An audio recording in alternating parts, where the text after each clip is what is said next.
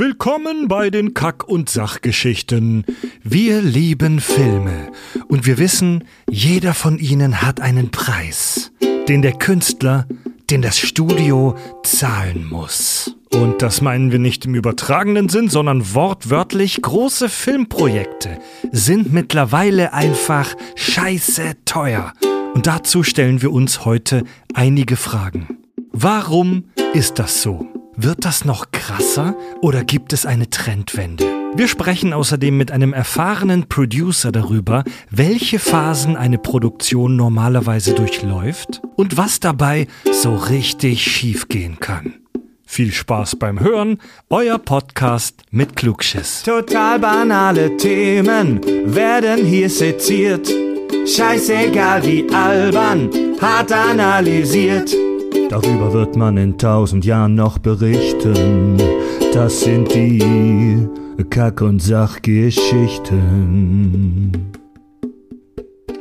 Der Podcast für alle Fans der Nerdkultur und des kühlen Bieres. Ich begrüße euch zu den Kack- und Sachgeschichten. Mein Name ist Fred. Mit mir am Tisch sitzt der Videoeditor und Filmfan und Podcaster Tobi. Ja, wunderschönen guten Tag. Außerdem mit in meinem bunten Strauß der Experten heute. Er ist Fotograf, Filmenthusiast, ehemaliger Filmkritiker. Hallo Richard. Hallo. Ja, was soll ich noch sagen?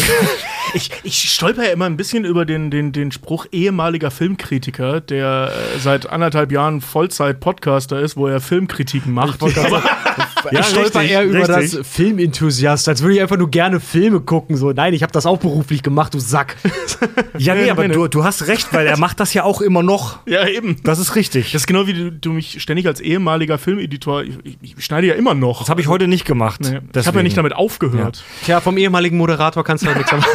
Leute, sonst widmen wir uns irgendwelchen äh, technisch-physikalischen Details von Superhelden oder irgendwelchen Psychoanalysen von Film- und Fernsehbösewichten und vielen anderen spannenden, naja, alkoholischen und wissenschaftlichen und filmischen Themen. Heute haben wir schönerweise mal wieder eine Folge, wo wir so ein bisschen allgemein reden können über einen nicht weniger spannenden Aspekt unserer Medienlandschaft. Der Preis des Films. Wir versuchen heute zu ergründen, warum sind Filme so scheiße teuer? Wie kommt das zustande? Was bedeutet das für das Medium? Wie könnte es in der Zukunft weitergehen und alles, was noch drumherum hängt? Da äh, Tobi, Richard und ich auf das Thema eine etwas einseitige Sichtweise haben, weil wir halt eigentlich nur amerikanischen Kram gucken. ja. Und weil wir wie immer ein bisschen Fachkompetenz mit reinholen wollten, haben wir uns einen Gast geholt. Er ist ehemaliger Arbeitskollege von Tobi und mir. Er ist äh, Producer bei einem großen Medienunternehmen und hat jahrelange Erfahrung als Producer und auch als Projektmanager von vielen unterschiedlichen TV- und Filmprojekten. Hallo Andreas Wolf. Ja, hallo, schön hier zu sein. Hallo, Andi. Schön euch wiederzusehen vor allen Dingen. Ja, Ja, darauf geil. Erstmal ein Prost. Ja, mach dir erstmal Bier auf. Da, darauf erstmal ein Pro. Du hast dir auch Prost. deine Lieblingsbiermarke Ja, ja, äh, gewünscht aus ja, Bayern, deren das- Namen ich nicht sage. Ja, das, äh, das hat mich sehr gefreut, dass ihr diesem äh, Wunsch nachgekommen seid. ähm, alleine dafür hat sich schon der Weg gelohnt, würde ich sagen. Prost. Vielen Dank. Schön, dass du da bist. Prost. Rechnung kommt später. Ja, Darf ich auch noch den Pimmel bitte haben, Freddy? Meine. Für Fred ist aber echt alles egal, sobald er seins hat. Ja, danke, fickt euch. Cheers. Andi, was macht ein Producer? Was macht ein Producer? Im Prinzip ähm, gibt es sogar eine richtige Definition dafür. Und zwar ähm, hat ein Producer äh, ein, ein kreatives und ähm, kaufmännisches Gesamtverständnis. Also der muss sowohl Zahlen als auch Kreativität verstehen. Und ich glaube, das, was einem Producer, also was der Beschreibung am nächsten kommt, ist tatsächlich der Projektmanager, der quasi ähm, das Verknüpfen dieser beiden Talente, wenn er sie denn hat, das gilt nicht für jeden Producer, ähm, ein, ein komplexes Bewegtbildprojekt ähm, zum Erfolg führt. Oh, geile Definition. Also du bist im Prinzip eine Art Projektmanager für kreative Projekte. Ich glaube, so kann man das allgemein auch dem Berufsbild zuordnen, ja. Seltsamerweise aber ist das was anderes als der Produzent, ne? Genau, also der Produzent ist der, der das Geld hat. Das kann man auch so relativ einfach sagen. Das ist in der deutschen Sprache echt nicht ganz geil gelöst, so diese Unterscheidung. Naja. Ja. Ja. Nee, das ist auch nicht geil gelöst. Auch, auch dieses Berufsbild des Producers, da gibt es ja auch so viele Subtypen. Ja? Es gibt Creative Producer, dann gibt es Executive Producer, dann gibt es Field Producer. Und äh, da, da kannst du im Prinzip eigentlich alles irgendwie drunter subsumieren. Und am Ende des Tages sind es alle Producer. Ähm, es gibt auch, auch, auch, auch Spieleproducer, wobei Ja. die dann eben halt Spiele entwickeln. Also ja, Das hast du ja auch bei, weiß ich nicht, Man of Steel war das ja Executive Producer Chris Nolan zum Beispiel. Der steht da drin, weil vertraglich, wenn er einmal übers Drehbuch drüber geguckt hat und seinen Senf kurz dazugegeben hat, dann hat er da mit zu beigetragen. In Amerika ist In das Amerika, ja. ja. Ja. Wie bist du in diese Welt gekommen? Ganz kurz, wie war dein Berufseinstieg? Äh, mein Berufseinstieg war, dass ich eigentlich Jura studiert habe, dann äh, Geld brauchte in den Semesterferien. Tatsächlich bei meinem jetzigen Arbeitgeber ähm, als studentische Aushilfe, Schrägstrich Praktikant angefangen habe und dahin geblieben bin. Stark. Ja. Aber nicht bei deinem jetzigen Arbeitgeber, sondern. Doch, ich habe da auch tatsächlich mal, also Nein, ich meine, da bist du nicht hängen geblieben die letzten 20 nee, Jahre. Nee, das nicht, das nicht, nicht die letzten 20 Jahre, aber tatsächlich äh, habe ich da mal angefangen, ähm, ganz unbedarft. Und ich fand das irgendwie äh, mega spannend. Also irgendwie Dreharbeiten mit zu betreuen. Natürlich noch, damals noch nicht als Producer, äh, sondern in der Aufnahmeleitung. Aber ähm, das hat mich irgendwie angefixt und es hat äh, Spaß gemacht und das macht es bis heute. Was für Projekte hast du mitgemanagt, die unsere Hörerschaft so kennen könnte? Also was Ja. man, glaube ich, auf jeden Fall kennt, ist äh, Promi Big Brother. Das äh, hat man sicherlich schon mal gehört. Ich habe äh, Das fängt ja schon mal gut an hier. ja, ja, ja. Äh, auch, auch, auch ein Highlight ist Dating Naked. Ich finde, das, Oh, das, darf, nicht, das darf nicht unerwähnt krass. bleiben. Äh, Kitchen Impossible. Aha. Ähm, Ach, hier, Tim Melzer, ne? Ja, genau, Tim Melzer, hier äh, auch aus Hamburg.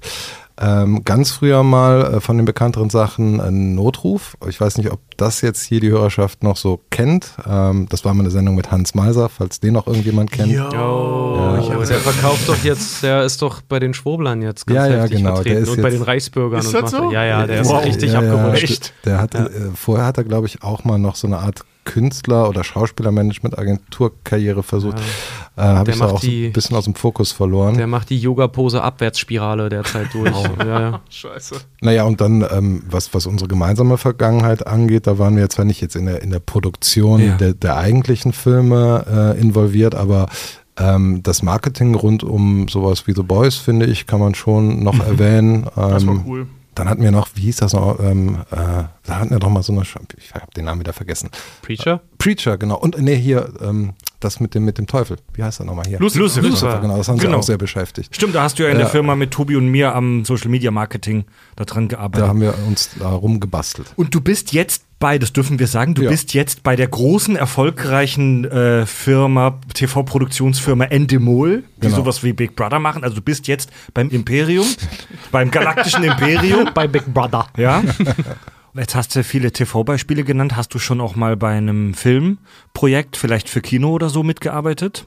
Nee, ein klassisches Kinoprojekt habe ich äh, nie betreuen dürfen, aber äh, Werbung, also klassische Werbung und ähm, das ist jetzt natürlich nicht so spektakulär wie, wie Kino, aber es wird genauso produziert. Du hast halt andere Köpfe da, aber vom Prinzip ähm, habe ich für Campari mal einen, einen der großen internationalen Werbespots gestalten dürfen. Das war schon ziemlich cool.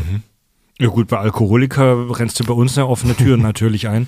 Und, und äh, ja, interessant. Ich bin mal gespannt, was du heute bei, beisteuern kannst, lieber Andi. Ähm, ja, Leute, starten wir doch mal ins Thema rein. Der Preis, der Preis des Films. Richard, du hast uns ja dieses Thema praktisch vorgeschlagen. Lass uns doch mal darüber sprechen. Warum? Wie bist du auf die Idee gekommen, dass das eine spannende Kack- und Sachfolge werden könnte? Ich schaute irgendwann auf meine Excel-Tabelle und dann traf mich der Kreative.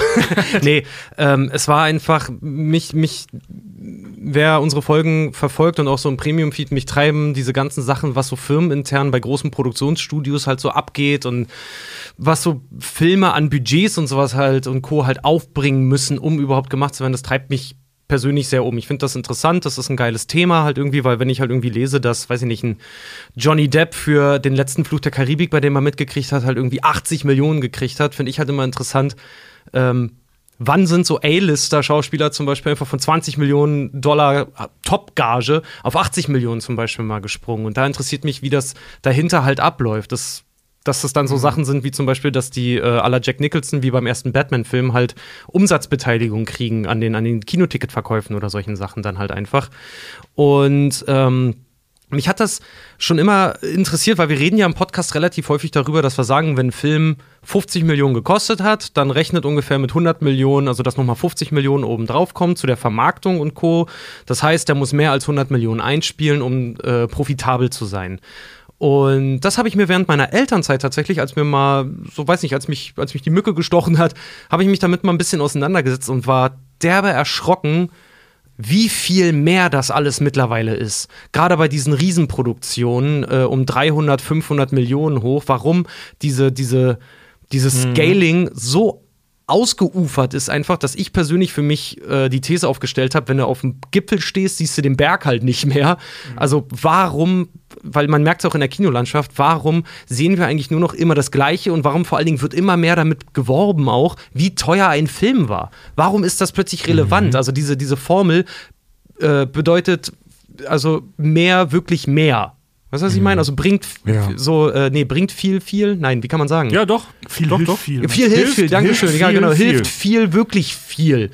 Und sind wir vielleicht an dem, an dem Punkt, wo man wirklich einfach sagen muss, Filme sind zu teuer. Große Filme sind zu teuer und wirken sich deswegen ganz nachhaltig auf unser A-See-Verhalten aus und äh, vor allen Dingen auf das, was ich sehr liebe, die Kinolandschaft.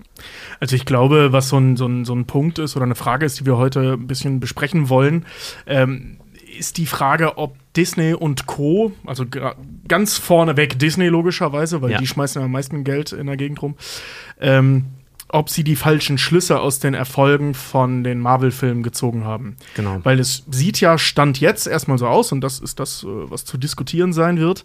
Ähm, viel Krachbumm, Skybeams und CGI, gleich viele Zuschauer. Mhm. Genau. Fragezeichen. Ja. ja. Also genau. reicht das, um die Leute ins Kino ja, zu kriegen? Genau, und ist das, äh, was sind das, was sind die Folgen davon zum Beispiel? Ja. Also so, ums, da gibt es so Sachen wie Umswitchen vom Indie-Filmmarkt zum Mid-Budget-Filmmarkt. Also alles wird halt irgendwie teurer und je mehr lange und sehr teure Filme wir sehen, desto mehr müssen wir zum Beispiel auch für die Filme bezahlen und desto mehr werden andere Regisseure, zum Beispiel auch ein Quentin Tarantino, extrem unter Druck gesetzt, ihre Filme zum Beispiel nicht zeitgleich mit einem neuen Star Wars mhm. ins Kino zu bringen und solche Sachen. Gab es einen Riesenskandal, erzähle ich euch aber gleich mal von. Okay, da waren jetzt schon einige Fragezeichen, spannende Fragestellungen für die heutige Folge. Zuerst mal, was Fakt ist, so als Basis am Anfang. Was Fakt ist, Filme werden immer teurer. Äh, in den 90ern war das eine fucking Sensation, als Titanic ein Budget von 200 Millionen hatte. Ja, das war ein Riesending damals. Ja. Mhm. Heute ist es absolut üblich, dass große Kinoproduktionen die 300 Millionen Dollar Marke knacken. Also wenn dein Kino-Blockbuster äh, weniger als 300 Millionen Dollar kostet, da wirst du im, im Hollywood-Club der, der der erfolgreichen Herren schon schief angeguckt, heute so. Suffisant angekichert. Schief, schief gelaufen. Ja. Was halt witzig ist, wenn du halt dir überlegst, dass, dass ein Howard Hughes, als er ähm, seinen Fliegerfilm, wie ist denn der, verdammt nochmal? Nicht Aviator, so, nein, sein Fliegerfilm. Äh, ähm, Hells Angels. Ja. Äh, als er den gemacht hat, ist er von den Studios sogar noch, und das ist wirklich passiert, hat ausgelacht mhm. worden, weil der 4 Millionen Dollar damals gekostet hat. Teuerster Film aller Zeiten. Damals die Studios gesagt haben: So, sag mal, bist du bekloppt? Das hättest du auch für 250.000 alles machen können. Ja. So. Sag mal, ein Punkt: Wir werden heute viel über so Filmbudgets sprechen. Das wird heute Kack und Sach, die BWL-Folge. Ich freue mich mega drauf, Alter. Ja. Und diese ganzen, auf Frage an dich, Andi, falls du das weißt, diese ganzen Budgets, die man über diese Filmproduktion irgendwo im Netz sieht, das sind alles nur Schätzungen, oder? Es gibt kein internationales offizielles Buch, wo alle ihre Budgets eintragen.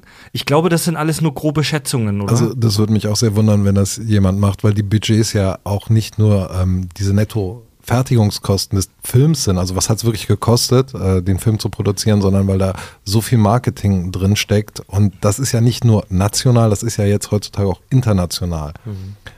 Und Netto-Fertigungskosten heißt, also, nur die Produktion genau, hat so viel gekostet. Das hat das jetzt gekostet. Ne? Im Endeffekt ist das, ähm, was du gebraucht hast, um, diesen, um dieses Werk zu erstellen und ähm, ins Kino zu bringen. Genau. Und wenn du dann noch überlegst, dass das ja heute schon im Vorfeld international vermarktet wird und dann es auch noch um das Lizenzgeschäft geht etc., da wirst du niemals eine, eine ähm, wirkliche Zahl von einem Studio bekommen. Ja, die großen Studios verschleiern das halt auch teilweise, weil unter anderem halt auch für Produktionsbudgets, äh, der letzte Mulan hatte da äh, sehr sehr mit einer Kontroverse zu kämpfen, weil, er, weil Disney Betrag X angegeben hat offiziell. Andere Dokumente haben dann aber gezeigt, dass ganz viel, na klar, ganz viel von den Kosten, die sie selber angegeben haben, halt auch abgeschrieben werden kann, Steuermauscheleien etc. pp. Da wollen wir nicht groß drüber reden, weil das ist das ist langweilig, ehrlich gesagt, ne? Das interessiert jetzt mich, aber sonst glaube ich keinen. das ist dein Ähm, aber, persönlicher King. aber dass sie, dass sie halt zum Beispiel gerade, was so der, der, der asiatische, gerade der chinesische Markt halt irgendwie angeht, dass die äh, teilweise auch Ticketverkäufe bis zu fünfmal so hoch angeben, damit die Studios äh, das Budget für die, für die Dis Distribution des Filmes hochblasen können. Also, dass sich mittlerweile damit gerühmt wird, unser Film hat so und so viel gekostet, dabei ist das künstlich alles aufgeblasen durch Tabellen. Witzigerweise übrigens auch genau ins Gegenteil. Ja. Ähm, es gibt auch Produktionen, wo man nachher herausgefunden hat, dass die deutlich weniger gekostet haben. Ja. Also dass sie größere Zahlen angegeben haben, äh, kleinere Zahlen angegeben haben, die haben mehr gekostet, so rum. Ähm, die haben deutlich kleinere Zahlen angegeben, um halt irgendwie zu verschleiern, dass da, dass sie da so viel Geld rausgehauen haben. Das krankeste Beispiel habe ich in einem Video gesehen, muss ich sagen. Ich habe es jetzt nicht immer nachrecherchiert, aber ich glaube, das stimmt zumindest laut, I, also IMDb war da die Quelle und er hat auch das Bild gezeigt. Ist jetzt kein Beweis, fand ich trotzdem witzig. Es gibt einen türkischen Film, der hat laut IMDb 18 Dollar gekostet. das kann irgendwie nicht so richtig stimmen. Andi, hast, das schon mal, hast du das schon mal erlebt, dass ein Budget künstlich hoch oder runter gepusht wurde? Äh, nee, also tatsächlich nicht, weil warum auch? Ähm, macht in unserer Welt, die jetzt nicht Hollywood ist, auch total wenig Sinn. Ich glaube, in Hollywood ist das, wenn so viele Studios und andere Produktionsfirmen mit drin hängen, hängt das auch mit damit zusammen, weil du hast ja nicht ein großes Studio mehr, was einen Film produziert, sondern zwei, teilweise sogar drei oder vier Studios, die da mit drin hängen. Und da werden die ganzen Subunternehmer, die dann noch beschäftigt werden, gerade im VFX-Bereich, also im Visual Effects-Bereich, wird nicht ganz klar angegeben, weil die geben Geld mit Zinsen, damit sie weniger Zinsen zurückzahlen müssen an die dann. Deswegen wird das, wird das äh, runtergedrückt. dann. Du hast ja zum Beispiel auch so eine Verzerrung durch interne Kosten, ne? Dass du jetzt zum Beispiel sagst, Disney geht zu, was weiß ich, Firma äh, verdächtig reinblickendes Eichhörnchen GmbH, die die Visual Effects für irgendeinen Film machen sollen und die sagen, ja, was weiß ich, kostet eine Million. So, ne? Für die ganzen Betriebskosten, für Personalkosten und so weiter. Ähm, was aber VDE GmbH dann äh, äh, macht, ist halt, die nehmen halt die angestellten Hauseditoren und, und Animatoren, ähm, die halt nur die Hälfte kosten, rechnen aber halt eben das volle Budget ab. Ja. So wie der, ich sag mal, marktübliche Realpreis wäre, wenn es nicht alles festangestellte Leute Ja. wären. Und dadurch verzerrst du es halt im Prinzip auch, zumindest die reine Wahrheit, wie viel ein Film wirklich gekostet hat. Ja. Ja, Das ist halt dann kein Material. Du kannst ja auch einfach Plätze sehr viel teurer vermieten, an denen niemals jemand gesessen hat. Genau. Ein Editor sitzt dann da, es werden aber drei Schnittplätze verkauft. Genau. Ja, und wenn das äh, tatsächlich, es ist ja auch ein Gütesiegel geworden, also in Hollywood, äh, wenn der Film teuer geworden oder gewesen ist, die Produktion, dann muss er ja gut sein. Also, Ja. Genau, Also, Ja, ja. Deswegen Man- ist es ja super interessant, immer wahnsinnig viel Geld. Man macht sich kleiner als man ist, wenn man zum Beispiel Steuern sparen oder Versicherung sparen will. Man macht sich größer als man ist, wenn man halt auf gutes PR-Marketing äh, hofft. Ne? Oder wenn du einen guten Kredit halt Also- möchtest, das, was Donald Trump ja gemacht hat. Diese Budgets sind alle sind äh, meistens Schätzungen über solche großen Produktionen. In einem Fall finde ich einen interessanten Fun Fact. In einem, in einem Fall wissen wir aber ganz genau über diese Budgets Bescheid. Bei inländischen britischen Filmproduktionen kann das Studio ein Fünftel des Budgets von der Steuer zurück erhalten. Das ist ja schon mal geil. Also für die. Und das kannst du auch öffentlich einsehen und gucken. Und diesen Betrag musst du dann einfach mal fünf machen. Und dann kennst du das Budget von, keine Ahnung. Die Imitation Game ist jetzt wahrscheinlich, gerade dieses Beispiel ist jetzt wahrscheinlich keine inländische Produktion, aber ja, genau. Ihr müsst euch mal, wenn ihr ähm, da Interesse dran habt, euch sowas mal anzugucken, es gibt eine ziemlich geile Seite, die wirklich richtig viel Big Data, auch super geil in, in, im Blog-Format, also dass man, dass man sich das auch durchlesen kann und dass es so aufgedröselt ist mit sehr, sehr vielen Grafiken und Co., äh, die das auseinandernehmen. Die heißen Steven Follows. Die machen äh, gerade so Filmbudget-Daten. Ganz, ganz, ganz, ganz viel. Super interessant, sich das mal anzugucken, weil die auch so Trends erstellen, wo was wie halt hingeht und wie, wie die Dichte an hochpreisigen Flops zum Beispiel zugenommen hat in den letzten zehn Jahren und solche Sachen. Ist im Prinzip äh, inhaltlich die gleiche Datenbank ähm, wie, äh, äh, wie heißt das, boxofficemojo.com. Die haben wir ja hier schon mal erwähnt, nur sehr viel aufgeräumter und leichter zu lesen. Genau. Also für Leute wie Richard, die sich mit einer Excel-Tabelle und äh, Lotion abends ins Badezimmer zurückziehen, genau das Richtige. Ey, die Seite ist wirklich geil. Die kannst du dir mal angucken. Ich weiß, du magst auch Balkendiagramme. Das sind wirklich Alter. wohlgeformte Ich. Tortendiagramme da. Ich kann das nachvollziehen. Mir geht auch eine ab bei spannenden Tabellen, wirklich. Ja, ja. Ja. Jetzt haben wir vorhin eine These in den Raum gestellt. Die hat Richard in den Raum gestellt. Die fühlen wir alle, aber so, da will ich jetzt mal mit euch drüber sprechen. Teuer, viel Bum Bum ist gleich viel Erfolg. So. Das ist die These. Wenn ich einen teuren Film mache, ist die Wahrscheinlichkeit höher, dass der viel Erfolg hat. Andi, hast du dazu eine, eine, eine Meinung, Zahlen? Also ich habe auf jeden Fall eine Wie ist Meinung. dein Gefühl dazu? Also mein Gefühl ist es, dass auch das wieder so Marketing getrieben ist. Ich glaube schon, dass du mit der, mit der Botschaft, das ist jetzt aktuell der teuerste Film ähm, oder hat die teuerste Technologie genutzt, die es gerade gibt, dass du damit Leute schon dazu bekommst, äh, mal ins Kino zu gehen. Äh, als ersten Impuls. Ich glaube aber nicht, dass das dann reicht, weil die Leute, die gucken sich ja den Film dann an und haben ja dann auch eine Meinung. Und dann bist du ja ganz schnell in dem Bereich, wo ähm, das Marketing mit dem Versprechen überprüft wird. Genau. Ist es denn wirklich Mhm. so gewesen? War das jetzt ein geiler Film? Hat er mich mitgenommen? Oder ähm, ja, war halt interessant, hätte ich aber nicht für ins Kino gehen können, hätte ich mir irgendwie nachher auch irgendwie im Stream oder auf DVD angucken können. Bestes Also- Beispiel dafür, Der Hobbit und Gemini Man zum Beispiel. Sind Tobi und ich ins Kino gegangen, weil, oh, groß geworben, das neue Ding, 48, 48 Bilder die Sekunde, ne? also 60 FPS, wenn du so möchtest, ne? äh, doppelte, doppelte Framerate. Ja, die Filme haben es nicht gebracht.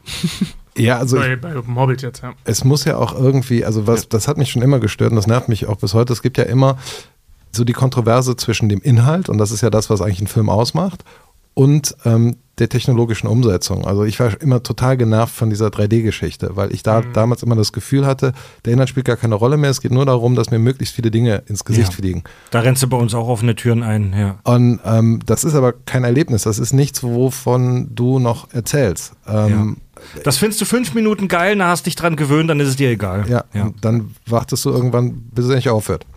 Äh, es gibt, ich würde sagen, es gibt da durchaus eine Ausnahme. Ähm, also jetzt nicht einzelne Filme spezifisch, sondern wenn jemand das zum ersten Mal macht.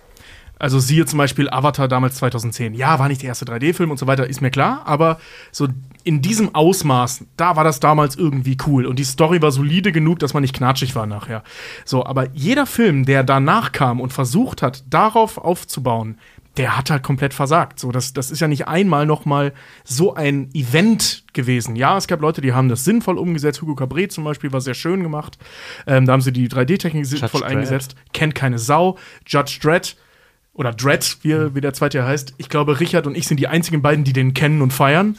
Ähm, weil alle anderen, die den kennen, müssten den auch feiern. Ich In, hab in 3D war der Ja? aber fett. Ja, ich kenne beide. Also ich, ja, Hab ich ich gesehen. Ahnung. den neuen jetzt mit Karl Urban. Neuen. Habe ich gesehen, ja. fand ich okay. Ja, ich fand den auch, aber Ich fand den Arsch geil. Ich fand den super es geil. ist nicht ey. Sylvester Stallone, sorry. Ja, okay, das stimmt.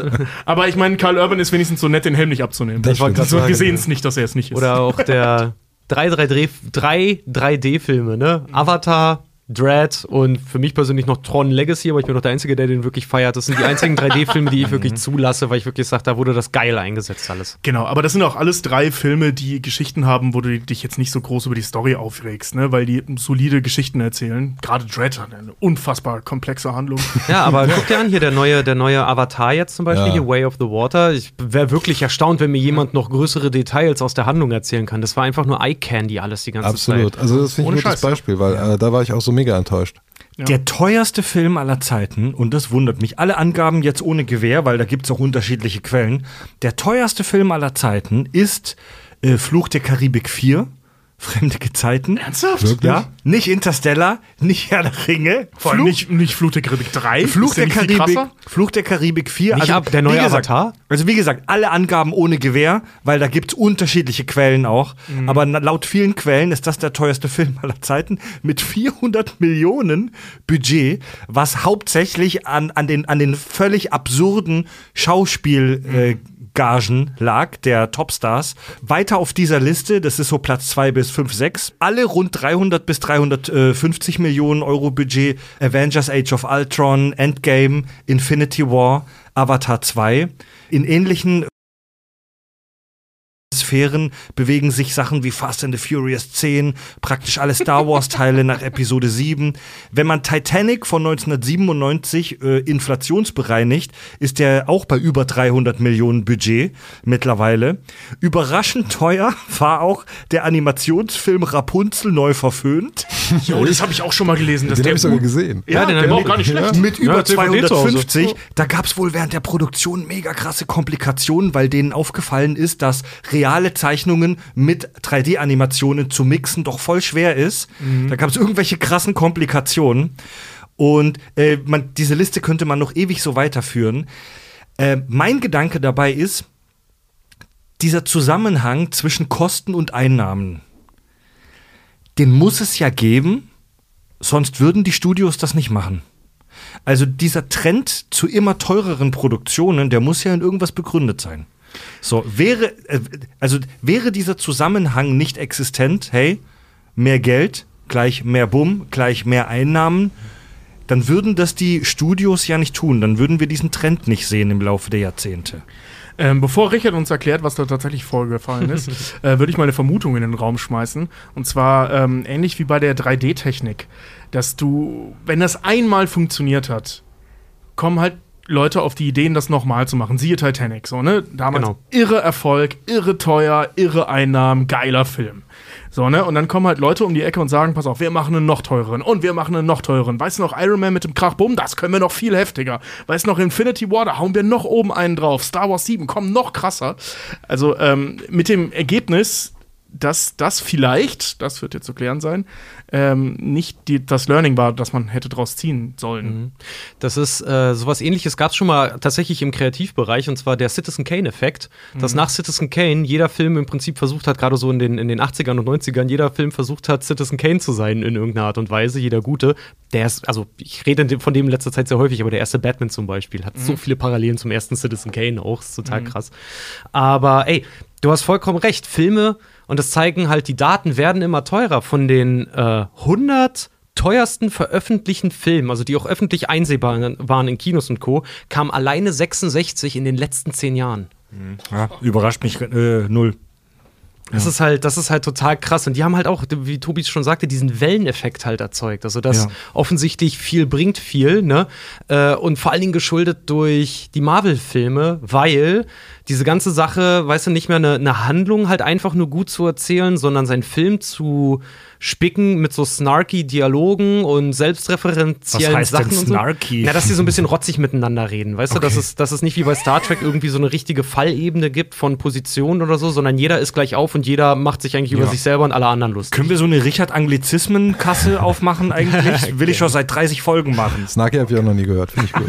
Merke ich mir. damit, damit waren die halt damals äh, rund um, um 2008, 2010 rum, damit waren die halt damals Vorreiter. Und seitdem hat jeder versucht, diese Formel zu reproduzieren, weil die den geilen, weil das plötzlich Mhm. der geile heiße Scheiß war. Und diese Filme haben halt unglaublich viel Budget verschlungen. Was der Markt An- aber daraus, was der Markt aber daraus geschlussfolgert hat, ja, der erste Avengers war auch schon ganz schön teuer, war halt, War aber ah, auch schon der sechste Film oder so. ja, war, aber de, wie gesagt, die, die, die, den Effekt, den der Markt daraus gezogen Mhm. hat oder die Produzenten war halt, okay, was hat's, was hat's damit auf sich? Ah, Superhelden und ist teuer. Okay. Aber ich, ich glaube, also Tobis Gedanke ist, glaube ich, wirklich nachvollziehbar, weil man kann das auch ein bisschen analog in die, in die klassische TV-Landschaft ziehen. Du hast ja immer das Problem, dass du, wenn du mit einer kreativen Idee um die Ecke kommst, ähm, ja am Anfang nicht weißt, ob die Zuschauer das Produkt kaufen oder sehen. Das ist ja erstmal völlig egal. Und wenn sich eine Strategie als erfolgreich erwiesen hat, dann ist es ja wahnsinnig schwer für die Menschen, die das Geld bereitstellen, zu sagen, ah, wir setzen jetzt mal auf die Strategie, von der wir nicht wissen, ob sie erfolgreich ist. Also möglicherweise ist es ja tatsächlich jetzt so, dass ähm, in den nächsten Jahren sich ein Trend äh, entwickelt. Nö, wir hatten eine Kamera, ein geiles Drehbuch und ähm, das hat 250.000 Dollar gekostet, aber äh, das wird schon klappen. Ich glaube nicht, dass das funktioniert, weil du wirst das Geld nicht bekommen dafür. Das wird vor allen Dingen nicht klappen, weil eine, ein ganz entscheidender Faktor nämlich wegfällt bei den Indie- und bei den Mid-Budget-Filmen, ist der DVD-Markt. Ja Ah, guck mal hier. Äh, wo du darüber gerade sprichst, Andi, muss ich daran denken, im, äh, im, auf dem deutschen TV-Markt oder ich glaube sogar auf dem internationalen TV-Markt gab es diesen Trend ja bereits. Äh, scripted Reality. Äh, Scripted-Shows, sowas wie die Schulermittler oder Barbara Salesch. Barbara Salisch. X-Diaries, Familien im Frauentausch. Brennpunkt, wo, wo irgendwelche Amateure mit schlecht geschriebenen Drehbüchern irgendwas so spielen, als wäre es echt, nur schlecht Ach geschauspielert. so, das meintest du dann. Ja, Ja, ja. stimmt, sowas wie X-Diaries dann, ja, was dann. Scripted Reality. Ja, genau. Ja. Und vor 10, 15 Jahren gab es ja diesen, diesen Trend, es gab eine richtige Welle in Deutschland oder ich glaube sogar international. Definitiv international. Wir machen nichts alleine in Deutschland. Und ja, und wo kam dieser TV, Trend, ja. wo kam dieser Trend her? Diese Sachen waren scheiße billig zu produzieren. Man hat damit zwar nicht ewig viel Geld gemacht, aber in Relation zum Budget hast du damit geile Kohle gemacht, weil die nichts gekostet haben. Ja, du hast Oder, Sendestrecke Andi? gemacht. Du hast auf jeden Fall Programm gefüllt damit. Das hat ja nichts gekostet und war aber trotzdem Programm. Es geht ja auch immer da, darum, dass du halt Sendestrecken füllst. Ne? Also es muss ja erstmal Content da sein. Und der muss ja nicht immer wahnsinnig hochwertig sein. Der muss ja nur unterhalten.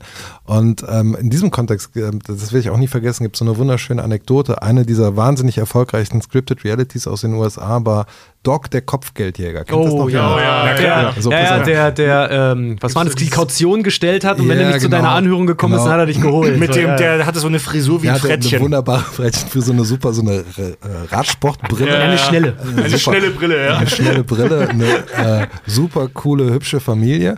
Und Wandelnder ja Hautkrebs, der Typ, Lebte, ja, ja. lebte ja auf Hawaii. So. Und, ähm, also das, das, das was richtig cool war. Und vielleicht ist es euch irgendwann mal im Alltag aufgefallen. Aber also die Geschichte ist die, der lief immer durch die Gegend und hat dann sein Handy quasi so im rechten Winkel an den Mund gehalten und hat dann da so reingesprochen und, und telefoniert. Und das heißt, jeder, der drumherum stand, hat natürlich dann seinen Gesprächspartner gehört. Ich weiß nicht, ob euch aufgefallen ist, dass das mal eine Zeit gab, wo das auch hier in Deutschland sehr Ja. populär war, dass Leute so telefoniert haben. Der Grund, warum der so telefoniert hat, war jetzt nicht, dass er das so macht als Doc der Kopfgeldjäger, sondern weil die Produktion einfach zu wenig Geld und kein Know-how hatte, dieses Telefongespräch abzugreifen. Deswegen haben sie ihn gebeten, Ja, ja. möge bitte so telefonieren, damit sie eben mit der Angel das mitziehen können. und, und aus dieser Sendung hat sich dann heraus ergeben, dass alle dachten, ja, wer cool ist und eine schnelle Brille hat und Kopfgeldjäger ist, der telefoniert halt irgendwie Ja, so. voll geil. Warte Also- mal, ernsthaft, das kann man darauf zurückführen? Ja, das kannst du dass, darauf zurück- Dass ich zurückführen. mir diese Also ich ganzen würde- Scheißgespräche in der Bahn anhören muss, bis heute? Ja, wenn Leute so telefonieren, das ähm, fußt darauf. Ich werde jetzt auch nicht meine Hände dafür ins Feuer legen, aber das ist im Prinzip die Begründung. er war warum- einer der ersten, die es gemacht haben. also auf ja. jeden Fall für eine breite Öffentlichkeit. Übrigens, Tonangel, ne, äh, Angel meinte hier Tonangel, der Stab mit dem Mikrofon dran. Ja. Aber das ist auch hier solche Sachen wie Storage Wars oder sowas. Also die waren ja durchgeskriptet noch und nöcher, haben Ja. sich ja immer verkauft, als dass sie, dass sie das halt gerade machen. Genau wie irgendwie weiße Leute, die Häuser umgestalten, was im Prinzip immer nur hieß, eine Wand einreißen und offene Küche machen. So. ja. ja, aber dieser Trend, der war ja nicht so richtig nachhaltig, oder? Scripted Reality im deutschen Fernsehen ist jetzt nicht mehr so krass vertreten wie noch vor fünf, sechs, sieben Jahren. Definitiv nicht, aber ähm, irgendwie so aus, aus der Retrospektive verläuft das auch alles so in Wellenform. Also ich Ja. würde mich jetzt auch nicht wundern, dass wir bald wieder mehr Talkshows haben. So, weißt du, die 90er kommen ja langsam wieder. Warum dann nicht in fünf, sechs Jahren wieder viel Scripted Reality? Welcher deutsche ehemalige, irgendein ehemaliger Moderator, es war nicht, ich glaube nicht, dass es Tobi Schlegel war, Äh, ich bin mir gerade nicht ganz sicher, aber nagelt mich nicht drauf fest, dass, dass der es war, aber der ist auch mal irgendwie, der ist bei DWDL, ist das ewig lange, also dieses deutsche Fernseh, äh, Fernsehportal oder Medienmagazin. Medienmagazin, Dankeschön, ist das mal umgegangen, äh, der ein Interview geführt hat mit denen und die Schlagzeile war nur, und deswegen hatte ich mir das auch mal durchgelesen, und er nur meinte, besagter Produzent, besagter Produzent nur meinte, ähm, alle Formate im deutschen TV sind zu teuer. Ich mache dir Fiction für unter 300 Ja, Euro. ja, ja, ich weiß ganz genau, wer das war. Ah, okay. Mir fällt der Name jetzt ad hoc auch nicht ein, aber Ja, das war aber dieser der- Zauberkünstler, der auch eigentlich, ähm, ähm, nicht Freddy, Ronny, ach, Hilfe, wie ist der nochmal? Ähm, Uri Geller. Nee, nee, nee, nee, nee, der, der ist eigentlich mit, mit, mit Zaubern äh, groß geworden und der, der hatte diese, diese These damals, ich mache das äh, für die Hälfte. Das war so 2010 rum, Ja, genau. um die Ja, Ecke. Ja, ja. Ja, ja. Du, ja, also manchmal kann ein Produkt, auch ein Scheißprodukt, attraktiv sein, weil es so günstig ist. Ich meine, schau dir solche Hits an. Also es kann ja immer sein, dass du ein Hit landest. Ne? Frauentausch war jetzt zum Beispiel ein Riesenhit. Bauersucht Frau war ein Riesenhit.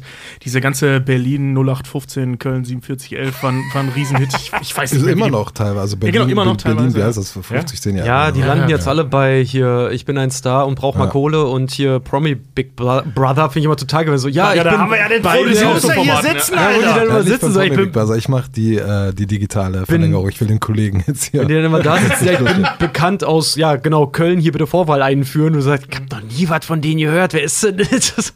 Ja, aber die kennen im Zweifel äh, mehr Leute als irgendein Hollywood-Star, ne? Weil Ja. die Einschaltquoten waren teilweise wirklich großartig. Schon mal Notiz an mich, am Ende der äh, Show unbedingt 10 Minuten reservieren, um Andi pikante Fragen zu Promi Big Brother noch zu stellen.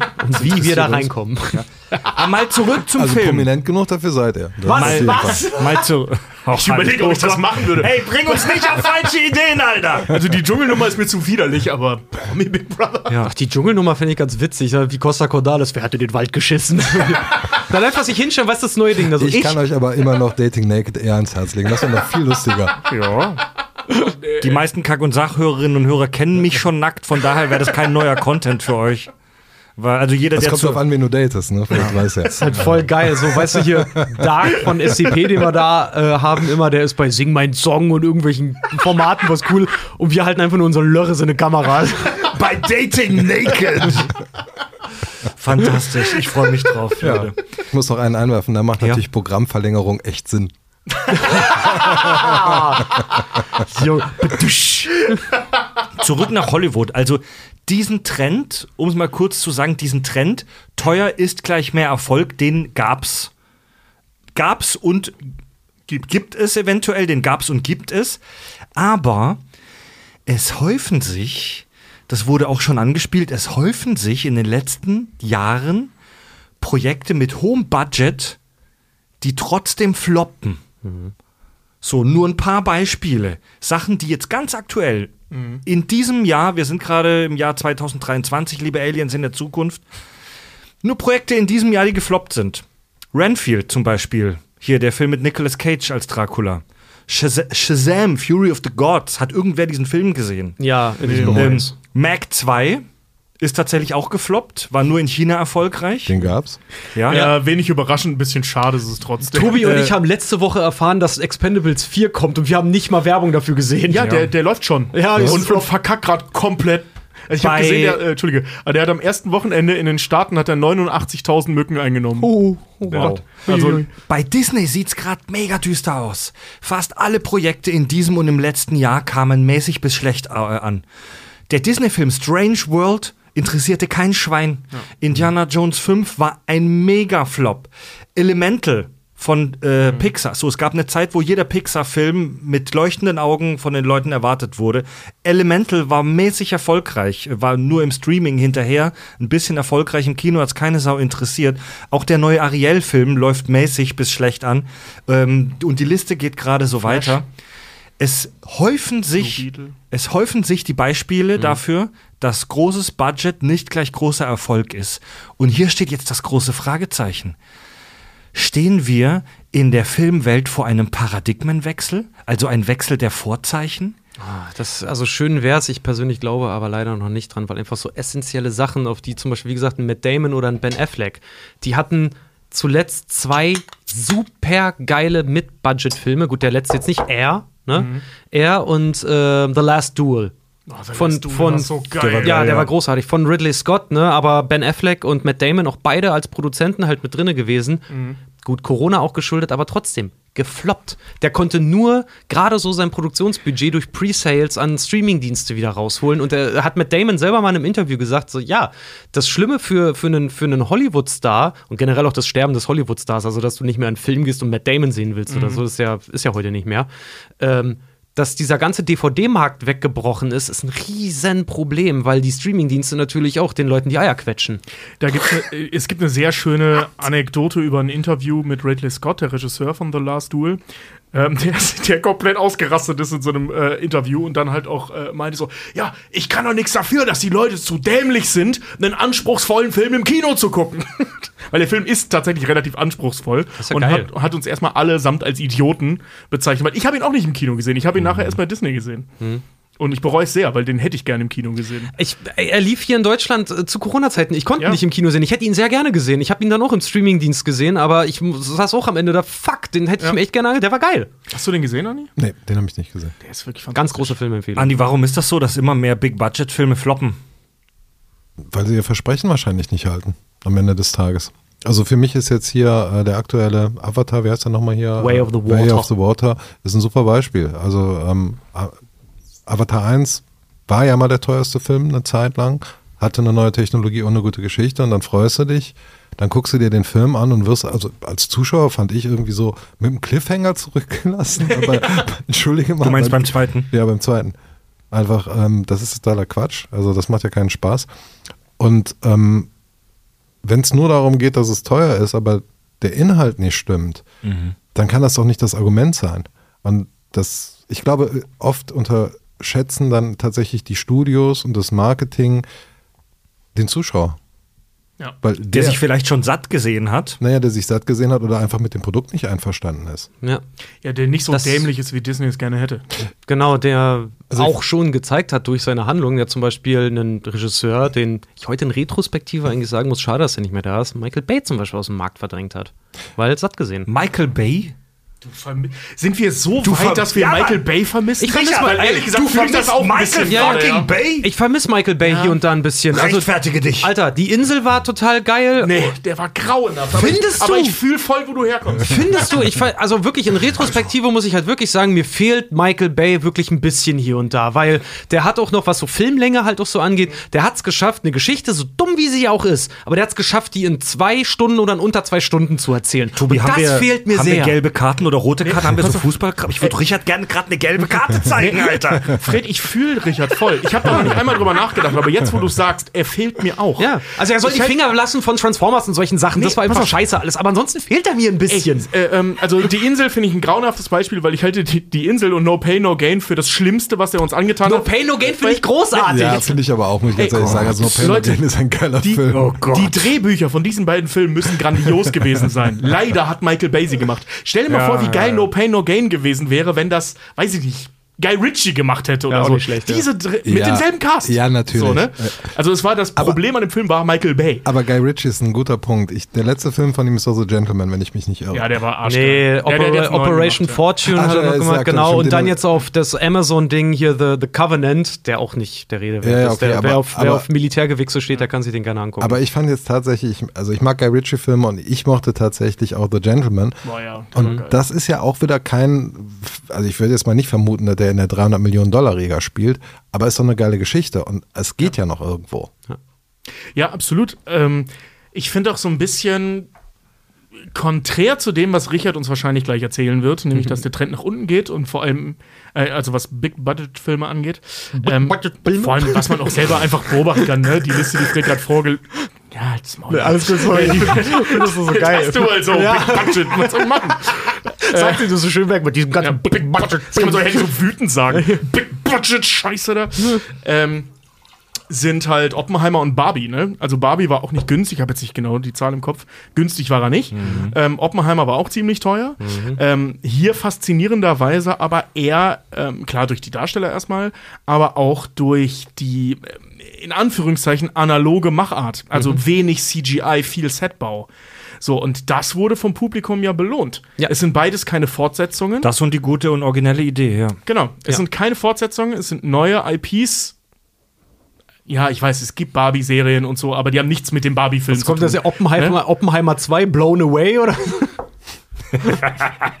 Beschwör's nicht, Alter. Beschwör's nicht. Es gibt Titanic 2. Also, es kann alles Ja. passieren. Richard ist auf Krawall auf Ja, der, der, ist will halt nachher- wirklich so. der will auch Nee, aufs- noch aufs alle- Maul nachher alles vom Studio. Dieser Oppenheimer Record. So.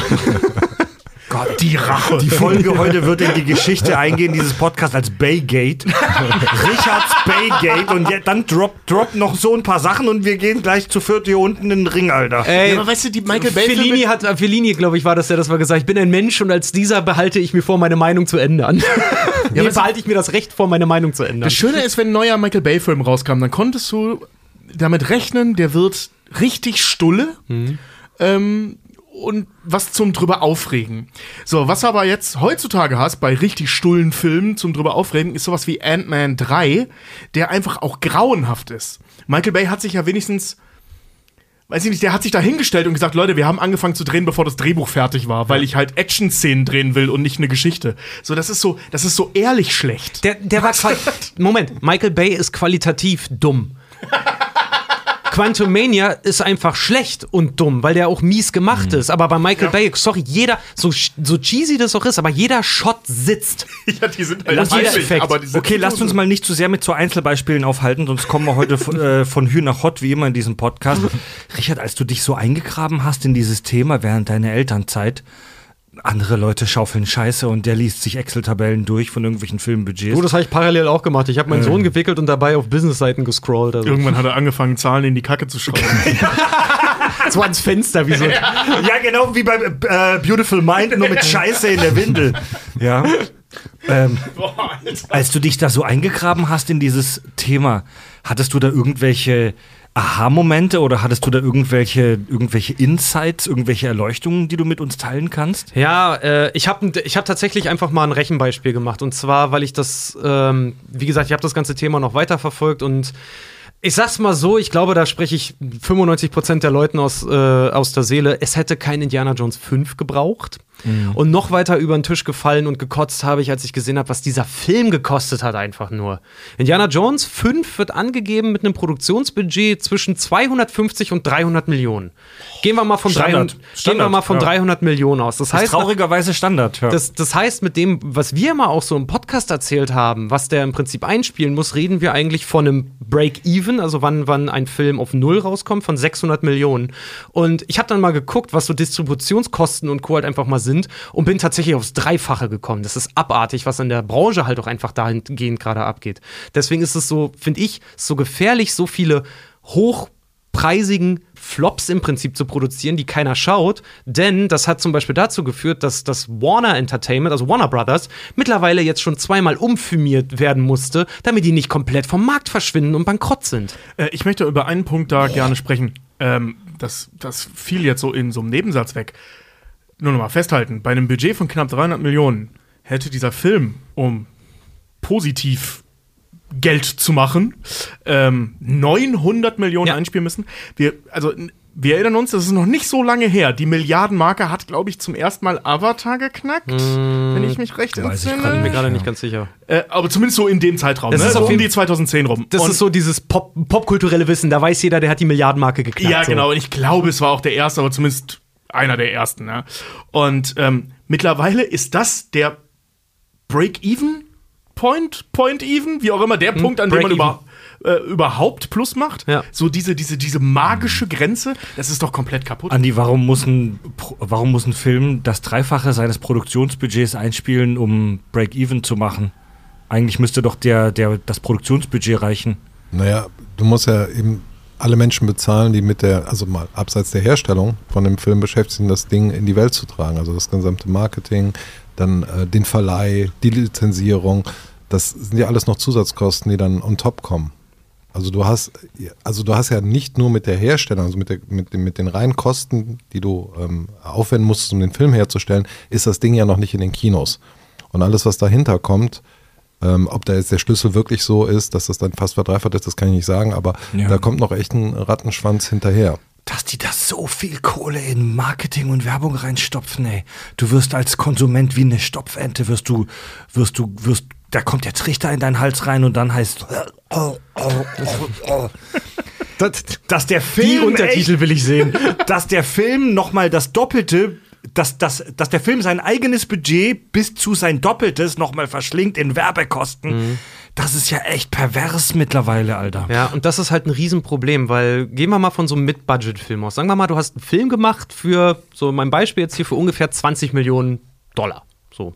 Ist nicht wenig. Das ist gilt aber- so als Mid-Budget. Als Mid-Budget gilt mittlerweile, äh, ja, so 30 bis 100 Millionen ungefähr. Also das hat sich auch verschoben. Ja, ja, das ist alles, das zählt alles. 100 Millionen. Das zählt alles, alles zu, zu Mid-Budget ungefähr, ja. Also, ne? Darren Aronofsky ist da zum Beispiel super, super freundlich zu, weil ich glaube, The Wrestler hat 8 Millionen gekostet oder so. ne? höflich. Ja, ey, ohne Scheiß, äh, The Whale ob man den jetzt mag oder nicht, aber den drehe ich dir für 8 Euro. So, Ja, ja. ne? Also das, das ist ja das fro- spielt auch in einem gammeligen Zimmer. Ja, das freundlich. Ganz genau. Und wie gesagt, bei dieser ganzen, da kommen wir gleich noch zu, zu diesen ganzen Mid-Budget-Filmen, weil da ist ja mein Lieblingsstudio derzeit ist ja da ganz groß äh, mit dabei, hier A24. Die halten da wirklich, die, die, die bringen gerade was an den Markt, was ich persönlich hoffe, dass es sich wieder durchsetzt, weil dadurch haben wir wieder mehr Vielfalt im Kino. Wofür kennt man die? Äh, die, ähm, die haben hier Lighthouse gemacht, die haben die ganzen Ari Aster-Filme gemacht, also hier Hereditary zum Beispiel, die haben jetzt Bo is Afraid haben die gemacht, die haben Midsommar gemacht, die haben äh, oh, The Witch gemacht, also die machen Haufen Ghost Story, ähm, was war das noch hier, Happy Times mit, mit, mit äh, Robert Pattinson oder Good Times, ich weiß nicht mehr genau, wie er, wie er hieß. Ähm, die machen so richtig, die machen so ein bisschen das, was früher, früher Miramax gemacht hat. So, ja, ich weiß, Harvey Weinstein, ne, ist ja die, die, die, die äh, Produktionsschmiede, aus der auch Slumdog Millionär und so kommt, weil der hat uns ja die Underdog-Filme, der- dessen Ding waren ja immer Und die Tarantino. Underdog-Filme, ne? Äh, ja, genau. Die äh, hat der ja vor allen Dingen immer gemacht. Und A24, die machen so richtig weirde Filme teilweise, aber alles mit einem mit einem äh, Cut-off-Budget. Also so, so es gibt nur die Kohle, mach damit deinen Film. Wenn du mehr brauchst, hast du Pech gehabt. Okay, Richard, Gang zurück bitte. Du hast gerade echt sehr viel von deinem Nerdtum über unseren Kopf ausgeleert. Das Okay, war echt eine krasse Ladung Wasser gerade. Entschuldigung. ja, mega interessant, aber kleiner Step zurück.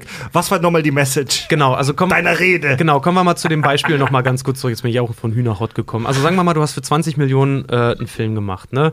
So, super geil, jetzt sollen Leute den natürlich halt auch schauen. Was jetzt halt noch dazu kommt an Kosten, ist äh, natürlich die PR in Form von Werbung, Trailer, Poster, Reklametafeln, Presseberichte in Magazinen, Zeitungen und in Zeitungen, Fernsehberichte, YouTube-Werbung, Radiowerbung, Podcast-Werbung meinetwegen. Ne? Dafür rechnet man mittlerweile grob, so im Schnitt ungefähr nochmal die Hälfte obendrauf. Das heißt, jetzt hast du 30 Millionen, die der Film halt wieder reinbringen muss, um überhaupt auf Null zu kommen. Wie gesagt, wir reden hier erstmal nur von Kostendeckung. Ne? Jetzt ist es aber so, dass natürlich auch Kinos wissen, dass dieser Film kommt. Vielleicht hast du auch einen guten Star da drin. Vielleicht macht Leonardo DiCaprio, sonst wer halt irgendwie dafür mit. Und Kinos, bei Kinos sieht es natürlich so aus, die zeigen deinen Film nicht aus gutem Willen. Ne? Die zeigen den nicht auch, weil die von dir abhängig sind. Die zeigen den, weil die Geld dafür bekommen. Das heißt, jetzt musst du halt Distribution und Co. bezahlen. Und jetzt kommt auch, äh, kommen zum Beispiel auch ausstehende Schauspielergagen, also ni- nicht die Gage selber, sondern die ähm, vertraglich zustehenden Anteile am Umsatz zum Beispiel kommt damit dazu, was mittlerweile bei A-Listern, also wirklich hohen Schauspielern mittlerweile, früher war das krass, heute ist das gang und gäbe. Absurd, ja, heute wird das Ja. absurd.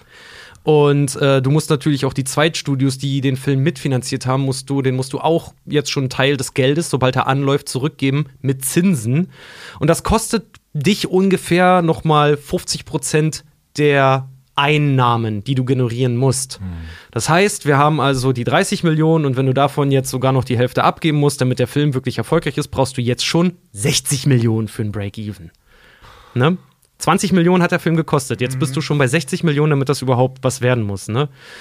Jetzt gehen wir mal davon aus, dein Film kostet aber wie Indiana Jones 5 300 Millionen.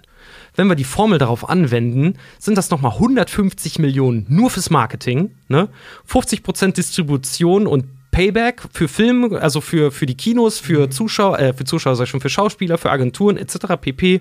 Das heißt, wir kommen summa summarum bei dieser einfachen Rechnung jetzt nur auf so ungefähr 900 Millionen und da ist noch kein Profit mit drin. Das heißt, du hast einen riesen Rattenschwanz, der da noch mit verdient werden muss. Musst, das ist echt ja. eine Hausnummer. Du musst so eine absurde Menge an Zuschauern ins Kino bringen, damit so ein Indiana Jones 5 wirklich wirtschaftlich erfolgreich wird. Und Ja. da frage ich mich, ob viele Lo Player in diesem Business vielleicht langsam keinen Bock mehr darauf haben und sagen, ey, das ist alles zu groß geworden. Äh, das, das, dadurch ist das Risiko ja jetzt wieder höher geworden. Vielleicht ist es auch eine Milchmädchenrechnung, Ja, pass auf, die ich das, mache, aber weißt du, was das Schlimme ist? Ähm, dadurch, dass die großen Player, äh, unter anderem halt Disney, Sony und Co., AGs halt auch mittlerweile sind. Es gibt Geschäftsberichte, die kann man einsehen und da gibt es auch so Zielvereinbarungen und Co. Das, was Mhm. wir halt auch als GmbH hier machen. Wir müssen auch ungefähr rausstellen, was sich nächstes Jahr halt geschäftlich für uns hier lohnt, was wir an Umsatz machen. Ja, Moment, Ne? aber Moment, Moment. Wir als, nicht, dass wir jetzt uns jetzt nicht falsch verstehen, wir, die KGs, sind eine GmbH. Mhm. Wir machen einmal im Jahr Gesellschafterversammlung und da definieren wir immer so ein Umsatzziel fürs nächste Jahr. Das machen wir aber so aus Fun Genau. für uns selber. Ja, und weil wir es, glaube ich, offiziell müssen, aber niemand zwingt uns Ja, dazu, das ganz- einzuhalten. Aber Ganz wenn genau, du, ganz aber genau. wenn du eine Aktiengesellschaft bist, dann musst du ja immer ein Umsatzziel rausgeben und deine Aktionäre gucken sich das an und nageln dich drauf fest. Und wenn du das nicht einhältst, dann kommen deine Aktionäre nachts äh, in dein Schlafzimmer und ficken dich äh, trocken von hinten. Ja, oder verklagen dich heftig wie bei CD Projekt Red nach, dem, äh, nach der Veröffentlichung von Cyberpunk. Ja, ganz genau. Und da ist zum Beispiel, kann man bei solchen äh, Geschäftsberichten rauslesen, Disney ist da hardcore, Alter. Die sind so. Ich frage mich, warum man sowas in den, in den Bericht mit reinschreibt. Die haben tatsächlich reingeschrieben, dass ein Film, den sie veröffentlichen, dass sie viel Budget da reinstecken, aber mindestens 200 Millionen Grundbedarf gerechnet, rausgerechnet wird. Was dieser Grundbedarf bedeutet, das heißt nicht, dass der Film mindestens 200 Millionen äh, kosten soll, sondern er soll mindestens 200 Millionen einbringen. Das heißt, wenn wir Indiana Jones 5 uns jetzt angucken in dieser Rechnung, dann hätte der 1,1 Milliarden laut Disney einspielen müssen, sonst hätten die den als Flop abgeschrieben.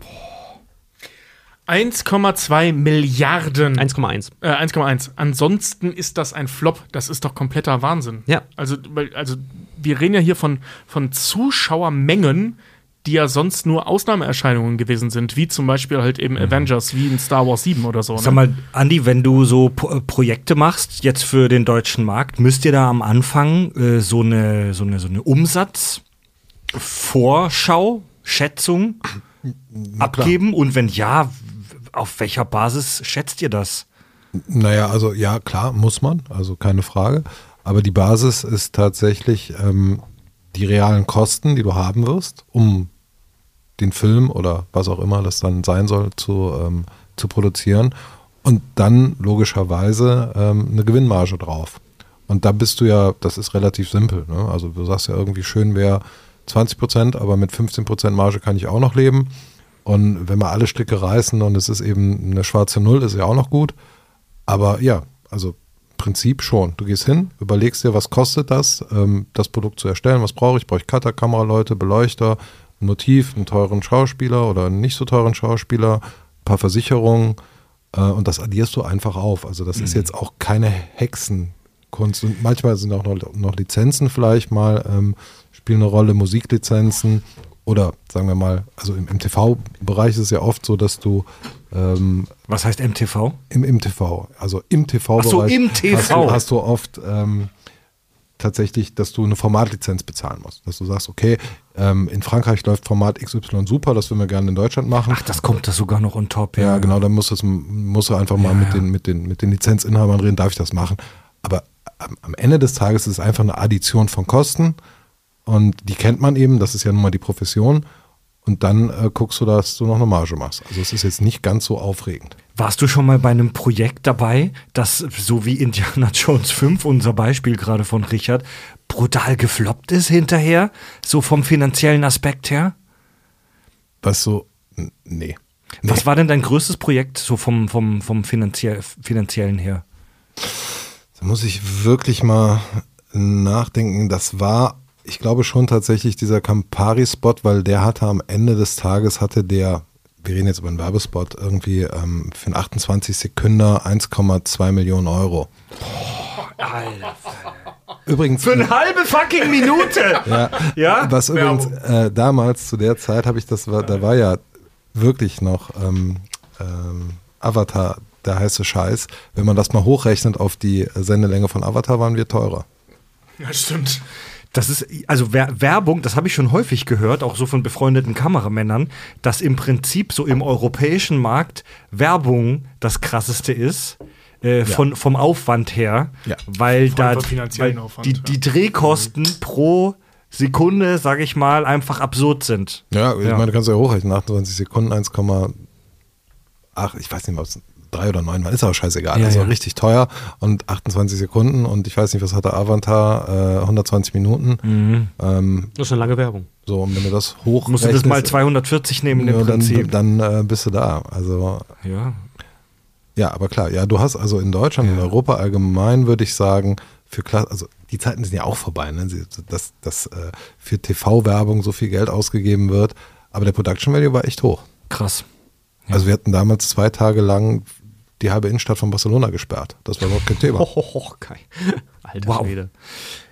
Jungs, ich würde vorschlagen, wir machen ein kurzes äh, Pipi-Päuschen und holen frische Biere und äh, widmen uns danach intensiv nochmal der Frage, warum sind Filme so teuer? Ja, wir können den Lebenszyklus einer Filmproduktion grob nachzeichnen und auch mal dem unbedarften Zuschauer, der jetzt nicht wie Richard sich zwei Monate lang Excel-Files reinzieht, erklären, warum der Scheiß so teuer ist. Bis gleich. Kack- und Sachgeschichten. Uns ist in der Pause gerade eingefallen, wie die Person hieß, die damals gesagt hat, ich mache euch hier äh, Fiction. Äh, Fiction-Unterhaltung für die Hälfte. Franklin hieß er, so ein seltsamer Magier im Fernsehen. Ja, richtig. Tja, da hat er wohl Fernsehen gezaubert mit seinen 300 Euro. Ne, Ja. Wir haben, falls euch dieses Thema interessiert, was die verschiedenen Abteilungen an einem Filmset sind und was die so machen, wir haben äh, bei uns im Kack- und Sach Premium-Kanal so eine Folge gemacht, die hieß Mikrokosmos Filmset. Da haben wir so ein bisschen grob äh, nachgezeichnet, was die verschiedenen Abteilungen beim Film sind und was die machen. Die könnt ihr hören, äh, wenn ihr es nicht sowieso schon habt, bei unserem, äh, über unseren Premium-Kanal. Den hört ihr beim Crowdfunding-Dienst Steady ab 5 Euro im Monat. Und was ich jetzt mit euch machen möchte, ist den Lebenszyklus eines Films, wie ich den jetzt mal nenne, grob nachzuzeichnen. So. Eines Big-Budget-Films oder? Ganz allgemein eines Films. Ga- Wir können ja währenddessen auch so ein bisschen differenzieren, wie ist es bei kleinen, wie ist es bei großen. So. Bei einer Filmproduktion gibt es immer drei große Phasen. Die Pre-Production, die Vorproduktion, die Production, also der eigentliche Dreh, und dann noch die äh, Post-Production, also die Nachbearbeitung. So, und es geht los mit der Pre-Production. Das sagt wahrscheinlich dem Laien jetzt schon mal gar nichts. Die Vorproduktion. Andi, was passiert bei der Vorproduktion? Was versteht man unter diesem Begriff? Also bei der Vorproduktion äh, geht es tatsächlich erstmal äh, logischerweise um das Konzept und den Film, also um, den, um das Drehbuch, wenn wir beim, beim Film sind. Dann geht es darum, ähm, wenn der Inhalt klar ist, was soll passieren. Nehmen wir mal irgendwie, keine Ahnung, ich sehe jetzt gerade was Jaws, also quasi ein Hai frisst Menschen am Strand. Ich habe ein Shirt von der Weiße Hai an. Ja, richtig. Dann ähm, Also die Ideenentwicklung, ne? Genau, also aber dann, dann hast du ja die Idee, du hast also eine Geschichte, die du erzählen willst. So, machen wir es so einfach, dass die Geschichte erzählt werden soll. Und dann setzen sich Leute zusammen und überlegen sich, okay, was braucht's denn, um diese Geschichte, die bis jetzt ja nur in Textform äh, vorliegt, um die dann tatsächlich als Bewegtbild zu produzieren? Äh, wo drehen wir die Geschichte? Wie viele Kameras brauchen wir? Pipapo. Was kostet das Ganze? Also eigentlich ist es einmal ein kreativer Prozess, den du hast, und dann hast du tatsächlich den, den kaufmännischen Prozess, um festzulegen, äh, was wird das denn kosten? Und dann, äh, wenn das abgeschlossen ist, kommt einfach die organisatorische Phase. Da wird dann einfach der Zeitstrahl festgelegt, was passiert wann und wo. Ne? Wo wird es dann gedreht und mit wem wird es gedreht? Ähm, das sind so im Prinzip die, die drei groben Blöcke, in, in die man die Pre-Production einordnen kann. Und dann, wenn das alles abgeschlossen ist und die Finanzierung steht und jeder weiß, wo er hingehört, dann geht es in die Produktion, in die Production. Da gibt es äh, ein schönes Beispiel bei uns in der Uni und äh, unser Regiedozent Skornek hat früher immer ähm, als Beispiel für so inszenatorische Umsetzung von Drehbüchern folgendes Beispiel genannt. Wenn in einem Drehbuch steht, Rom brennt, dann kannst du das neben tausend anderen Möglichkeiten unter zwei oder äh, durch zwei Aspekte darstellen. Entweder du hast den Nero, den Geiser Nero da sitzen, jemand kommt in seinen Saal, brüllt, Rom brennt, Tür zu und es wird weitergeredet. Oder du zeigst halt einen Michael Bay-esken Shot von dem brennenden Rom und überall fliegen Leute aus dem Fenster und alles explodiert und das äh, Kolosseum bricht zusammen und so weiter. Das sind halt Dinge, die passieren in der Pre-Production. Diese Entscheidung, so ist das ein Dialogsatz und das Ganze kostet 8 Euro. Oder du zeigst halt, wie eine mittelalterliche Stadt oder eine antike Stadt komplett verbrennt. Da musst du dann halt schon tiefer in die Tasche. Ja, und da das- liegen das- dann ein bis zwei Größenordnungen dazwischen. Genau, und das halt- kannst du halt nicht ja. spontan am Set entscheiden. Sowas passiert halt eben in Genau, da liegt der Hase im Pfeffer. Wir hatten das auch mit einem mit einem Produzenten äh, beim Drehbuchschreiben halt auch, der sich Drehbücher von uns angeguckt hat und das war mal geil. Das war wie, als würdest du einen Handwerksmeister äh, beim Klempnern zugucken, weißt du, für jedes hm, hm, hm, kostet 50 Euro mehr. Und der sich halt die Drehbücher durchgelesen hat und dann schon das, oh nee, oh nee, du hast ja fünf Locations hier drin. Oh. so, weil er schon weiß, ja, das muss gescoutet werden, das muss abgesichert werden, das muss äh, gesperrt werden, bezahlt werden, etc. muss organisiert werden erstmal. Und dann kriegst du so ein Drehbuch zurück. Ich habe ein paar Anmerkungen gemacht. Du denkst, oh geil, cool, kreativer Input, machst es auf, streich mal die fünf Locations. Kann ein erfahrener Producer, wenn er das Drehbuch sieht, also wirklich nur auf dem Papier, schon grob äh, voraussehen, wie viel der Scheiß kosten wird? Also ja, grundsätzlich nicht nur der Producer, auch ein, ein Herstellungsleiter. Also jemand, der äh, kostenerfahren ist, kann das auf jeden Fall. Oh, was ist der Unterschied zwischen Producer und Herstellungsleiter? Ähm, der Unterschied, also da, auch da ist es wieder so ein bisschen schwer zu erklären und nicht, nicht unbedingt ganz klar abzureißen. Aber grundsätzlich ist ein Herstellungsleiter und Produktionsleiter rein kostenorientiert. Ähm, aber die Fähigkeit, äh, aus einem kreativen ähm, Konzept die Kosten rauszulesen, bedeutet ja auch, dass man kreativ sein muss. Ähm, deswegen ist es tatsächlich so, dass ein Herstellungsleiter, Produktionsleiter grundsätzlich eher zahlengetrieben ist und ein Producer eher so kreativ getrieben ist. Also optimalerweise arbeiten die sehr eng zusammen. Eine erstaunlich unbefriedigende Antwort. Ich weiß. Ja. Hier, äh, Crew zusammenstellen und auch Casting, also die Schauspieler sich aussuchen, das gehört ja auch mit zur Pre-Production. Ja. Ja. Was kann alles schiefgehen in so einer Pre-Production? Ach, da kann ganz viel, also wenn auf, aufs Casting bezogen oder allgemein? Allgemein. Also das, das Schlimmste, was dir passieren kann, ist ja tatsächlich, dass ähm, Dinge, von denen du ausgehst, dass sie passieren werden, eben nicht passieren. Beispielsweise, dass du eben ein bestimmtes äh, Cast-Member eben nicht bekommst, was fest zugesagt hat. Weil auch da ist ja nachher am Ende des Tages also eine Hochskalierung da.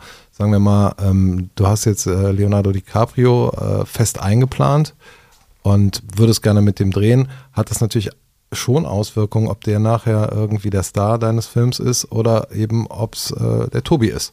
Also das macht sicherlich für den Zuschauer einen großen Unterschied. Für mich nicht. Die anderen Dinge, die extrem schief gehen können, ähm, das sind einfach Überlegungen, wo drehst du tatsächlich? Also ähm, das Thema Wettersicherheit spielt eine große Rolle bei allen Außenschüssen. Äh, da kannst du dir Zeitfenster aussuchen, wo du sagst, ja, okay, das macht total viel Sinn, jetzt irgendwie im, äh, ich weiß nicht, im, im Juli, August irgendwo in Deutschland zu drehen. Ähm, da könnte es wenig regnen.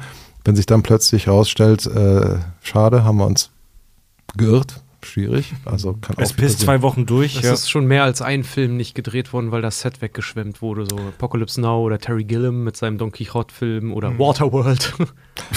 Das Ironischerweise. Ist abgesoffen. Das Set bei Waterworld ist abgesoffen. ist weggefegt worden von einem, äh, von einem Hurricane mitten auf dem offenen Wasser, weil die das ja auf dem offenen Ja, ja. Wasser gebaut haben. ja, So, aber ja. wie geil wäre es gewesen, wenn das abgesoffen wäre. Ja, und das Schlimmste, was hier, glaube ich, auch passieren kann, ist, dass dir einfach Finanzierungsstränge wegbrechen. Dass du Investoren hast, die dann einfach sagen, so, ich habe es mir anders überlegt. Mit zur Pre-Production gehört ja auch, korrigier mich, äh, die Suche nach Geldgebern. Absolut. Also selbst bei so großen Hollywood-Produktionen wie jetzt Oppenheimer oder Barbie muss ja irgendwer am Anfang zu irgendwem mit viel Geld gegangen sein und gesagt haben, du hör mal, ich habe hier eine Idee, Kalle, ich will diesen Film drehen über Barbie.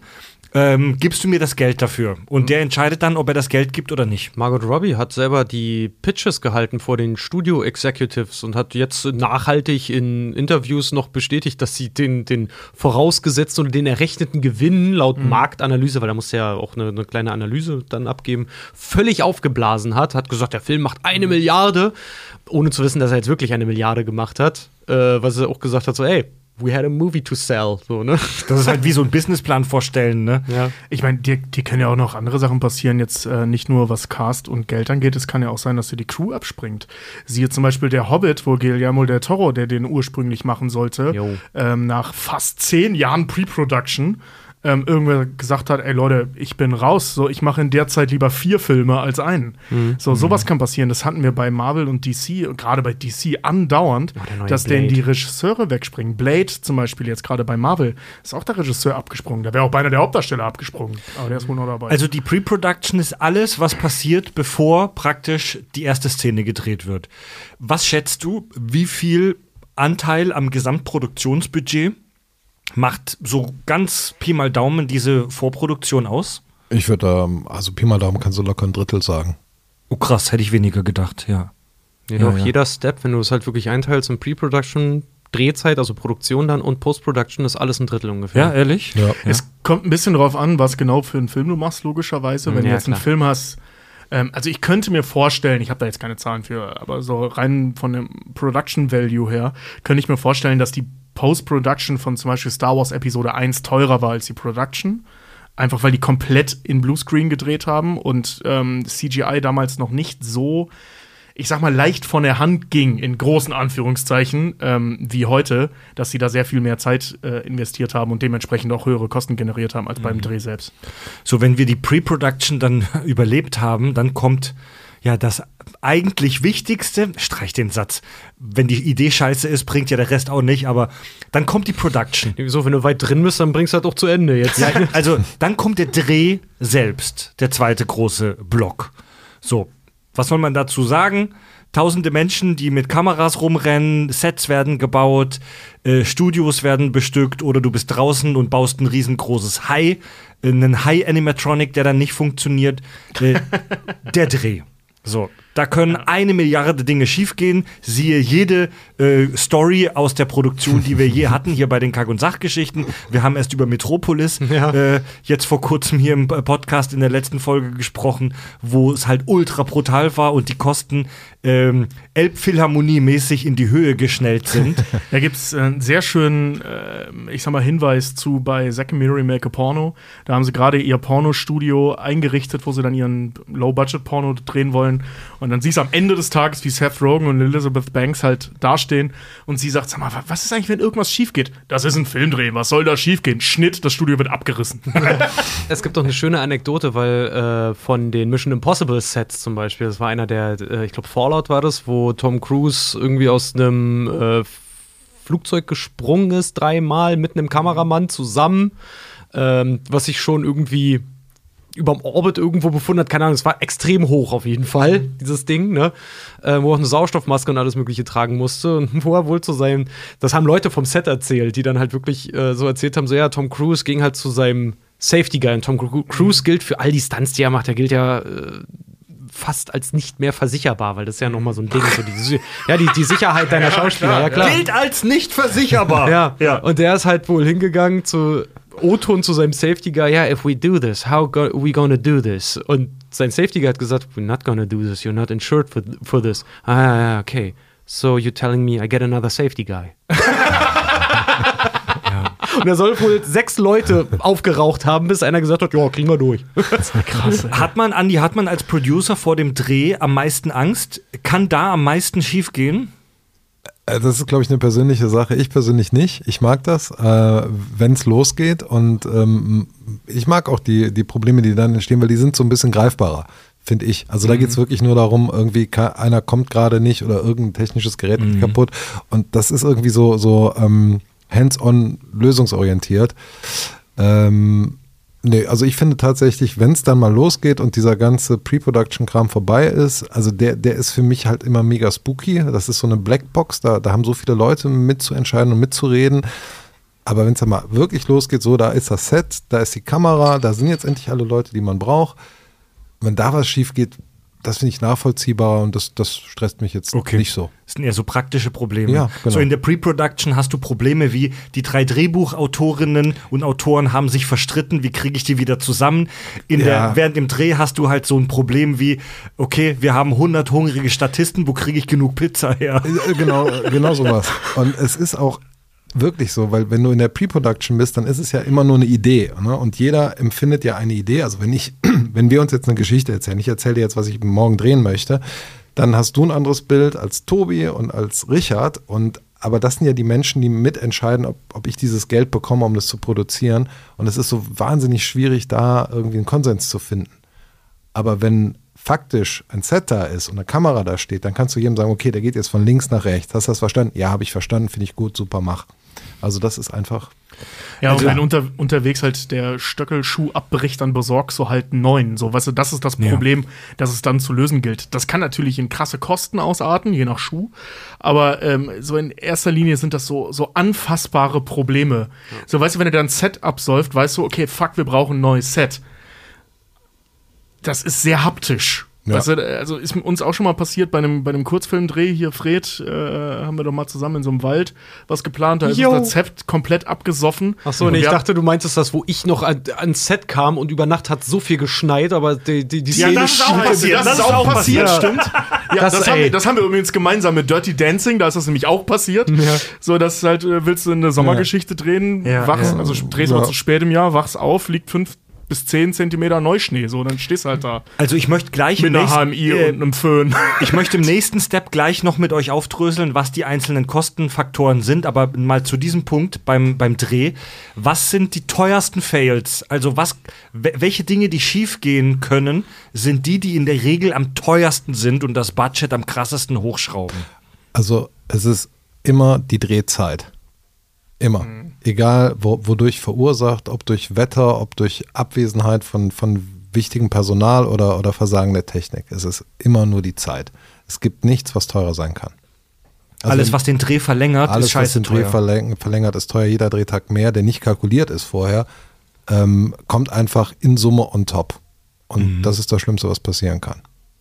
Mal abgesehen jetzt von Toten und Verletzten. Ne? Weil du so viele Leute dann ins Set bringen musst wieder. Das- Weil bei so Hollywood-Drehs sind ja teilweise hunderte Menschen am Set. ja, absolut. Also, Deutschland auch. Das ist ja auch- also es ist ja auch, also ist ja auch egal, ob 100 oder 3 da sind, die müssen halt einmal extra bezahlt werden. Ja. Und ähm, das ist das Schlimmste, was dir passieren kann. Das also, ist- wenn du die Zeit, wenn du mehr Zeit brauchst.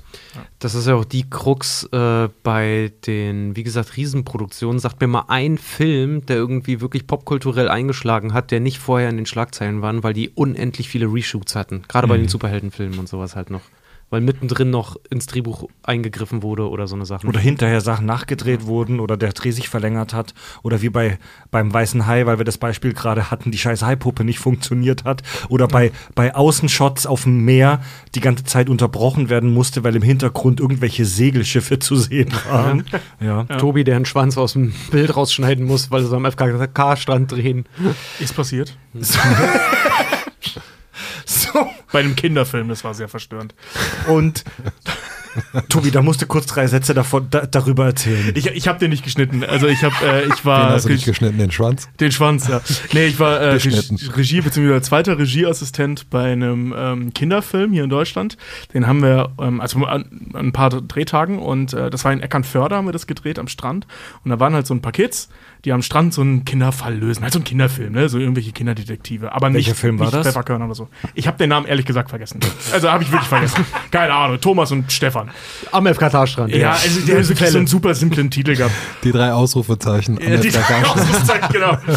Und äh, ähm, jedenfalls haben wir da gedreht, also mit, mit äh, einer ganzen Horde an Komparsen, also bestimmt 50 pro Seite, weil der Strand war in zwei Teile geteilt. Auf der einen Seite waren die Kids halt mit den ganzen angezogenen Leute und auf der anderen Seite war halt ein FKK-Strand.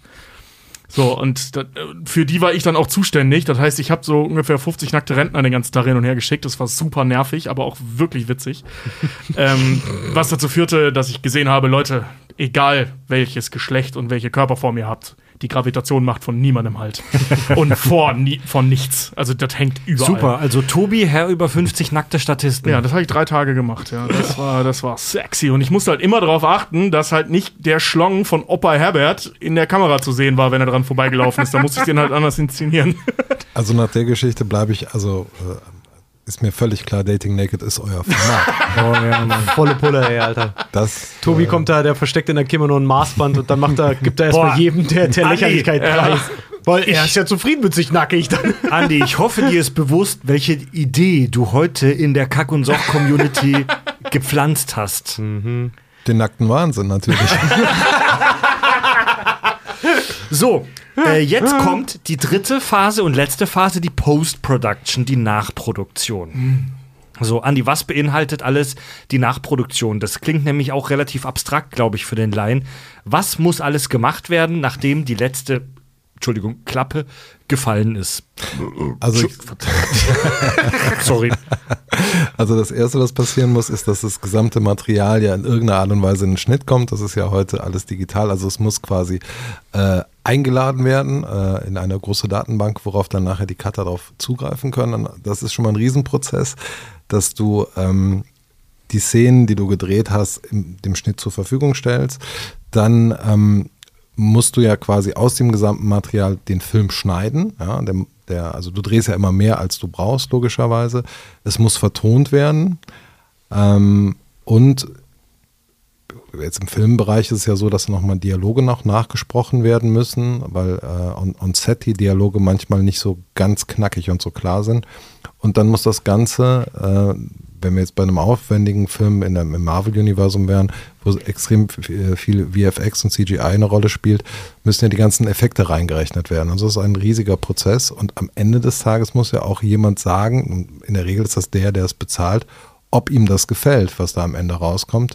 Da gibt es dann noch die ein oder andere Anpassungs- und Änderungsschleife, bis dann der wirklich fertige, präsentable Film da ist. Manchmal werden ja Filme sogar einem Testpublikum gezeigt. Ja. Also gibt es dann so Abnahmeschleifen und Korrekturschleifen, wo dann ewig noch rumgedoktert wird. Also ich kann dazu wirklich eine lustige Geschichte erzählen, weil ich einen, äh, einen Freund habe, der lange Zeit auch im, im amerikanischen Filmbusiness war und dann dafür verantwortlich war, ähm, die ähm, US-amerikanischen Rohschnitte dem deutschen Publikum vorzuführen, also das, was du gerade sagst, Markt, Marktforschung zu machen.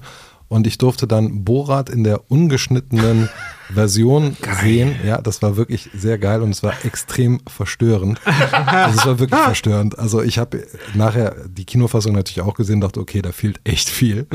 Aber ähm, Ah, das, okay. das Absurde daran war tatsächlich ähm, die Sicherheitsvorkehrungen da. Also das war ein, ein kleines Kino in Köln, das Herbrands. Ich weiß nicht, ob das jemand hier kennt. Also Kölner kennen das Herbrands natürlich.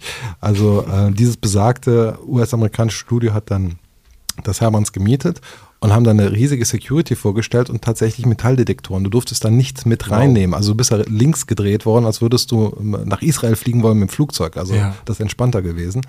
Und dann haben wir alle diesen Film gesehen, also den Director's Cut, und sollten nachher unsere Meinung dazu sagen. Ja. Ich war nicht mehr in der, Re- in der Lage, irgendwas zu sagen. Weil du so geschockt Ich war warst. richtig weich. Das war wirklich, also Sascha, Sascha Baron Cohen ist echt ein harter Hund. Also das, äh, das hat, den, äh, also ja klar, also logisch in der Kinofassung war noch sehr viel drin, aber ich habe, ich würde subjektiv sagen, da fehlte die Hälfte. Wow. Krass. Uiuiui. Krass. Ähm, ja, genau, sowas passiert dann auch. Ähm, aber dann ist ja eigentlich schon die Postproduktion im großen Teil abgeschlossen, weil ähm, wenn du jetzt in der, in der Marktforschung herausfindest, okay, das deutsche Publikum verträgt bestimmte Einzelheiten nicht, dann nimmst du das ja nur noch raus. Ähm, es ist ja eine Datei im Endeffekt, die du dann im weitesten Sinne löschst und dann ist der Film immer noch rund. Ja gut, ändert nichts daran, dass viele, viele Menschen da viele, viele Stunden dran arbeiten und man unterschätzt das, glaube ich, auch. Also ich Wie will viel auch, Arbeit das alles ist. Also ehrlicherweise sind Pre-Production und Post-Production auch so mehr die, die, äh, die Blackbox-Geschichten als die Produktion selber, die ja relativ, auch wenn es Probleme gibt, dann sind das eben greifbare Probleme. Jemand kommt nicht oder ein Stöckelschuh bricht ab oder so, eben lösbar. Pre-Production hm, muss man erstmal hinkommen, dass man produzieren kann und Post-Production ist dann ähnlich, weil da musst du ja auch erstmal gucken, ob das, was du dir on-set überlegt hast, nachher im Schnitt auch funktioniert. Da kann ja auch noch viel schief gehen. Äh, ja, äh, zwei Dinge. Erstens, äh, man, man sagt ja immer so schön, ich glaube, das haben wir hier auch schon ein paar Mal äh, ähm, zitiert, so dass ein Film dreimal entsteht, im Drehbuch, beim Dreh und im Schnitt. Also nur weil äh, das, was in der Pre-Production geplant ist, muss nicht nachher bei der Post-Production hinten rauskommen, weil sich da unterwegs halt so viel tut, wie zum Beispiel abgebrochene Stöckelschuhe oder Haie, die nicht funktionieren. Ähm, Gerade Jaws ist ja ein wunderbares Beispiel dafür. Pulp Fiction. Und Pulp Fiction, Film, genauso. der rein, so wie er ist, im Schnitt entstanden ist, obwohl anders gedreht und anders erzählt werden sollte.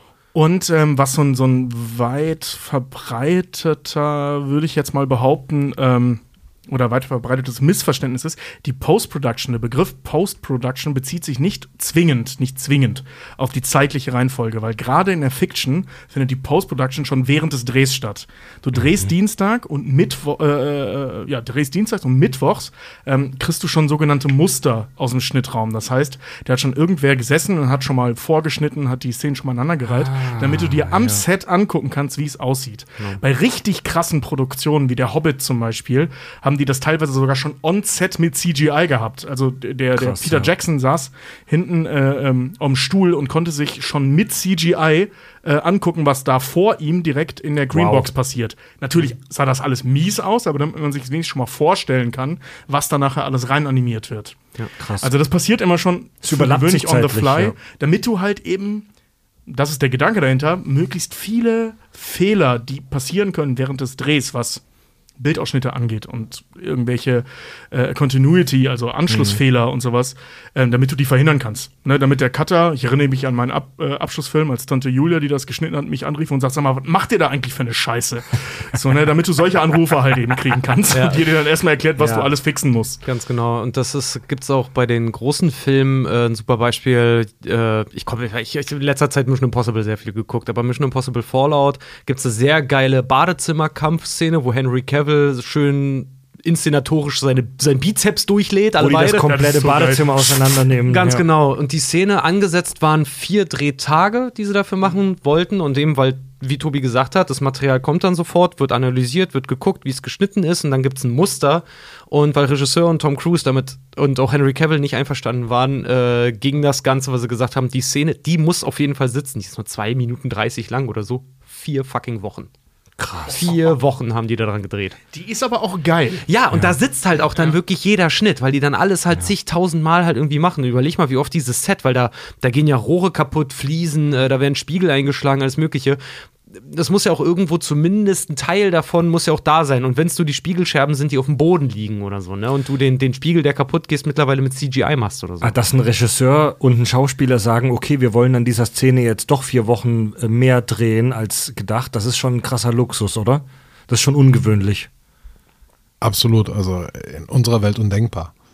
Du meinst das in der deutschen In der Film- deutschen, und in der Fernsehwelt? deutschen, also ja, gut, ich kann jetzt nicht äh, per se für die deutsche Film- und Fernsehwelt sprechen, aber äh, das würde mich doch sehr wundern, weil unsere Budgets sind ja, deutlich kleiner, auch im, im Film und auch im, im, im TV und grundsätzlich auch der, der klassische deutsche Kinofilm hat ja nicht diese Ressourcen, dass du einfach mal sagst, ach komm, dann lass mal Leute mal, und das sind ja nicht wenig Leute, die das betrifft, weil wenn du es on-set schon, sage ich mal, äh, in die Länge ziehst, bedeutet das ja auch für die Postproduktion nochmal mehr Arbeit. Also da hängt ja ein Rattenschwanz an und dann bedeutet es am Ende ja auch wieder längere Zeit, bis es distribuiert werden kann und und und und. Das geht ja dann weiter. Distribution auch ein Thema, also mit zur Post-Production im Prinzip gehört ja auch die Verwertung des Films. Also du musst den fertigen Film dann ja übergeben und verkaufen ähm, an die Verleiher. Ja, Verleiher und Studio, manchmal sind es dieselben, manchmal sind es unterschiedliche Firmen und die bringen dann das Ganze ins Kino oder auf Blu-ray oder zu Netflix oder Prime Video, Apple TV Plus, Disney Plus, wow.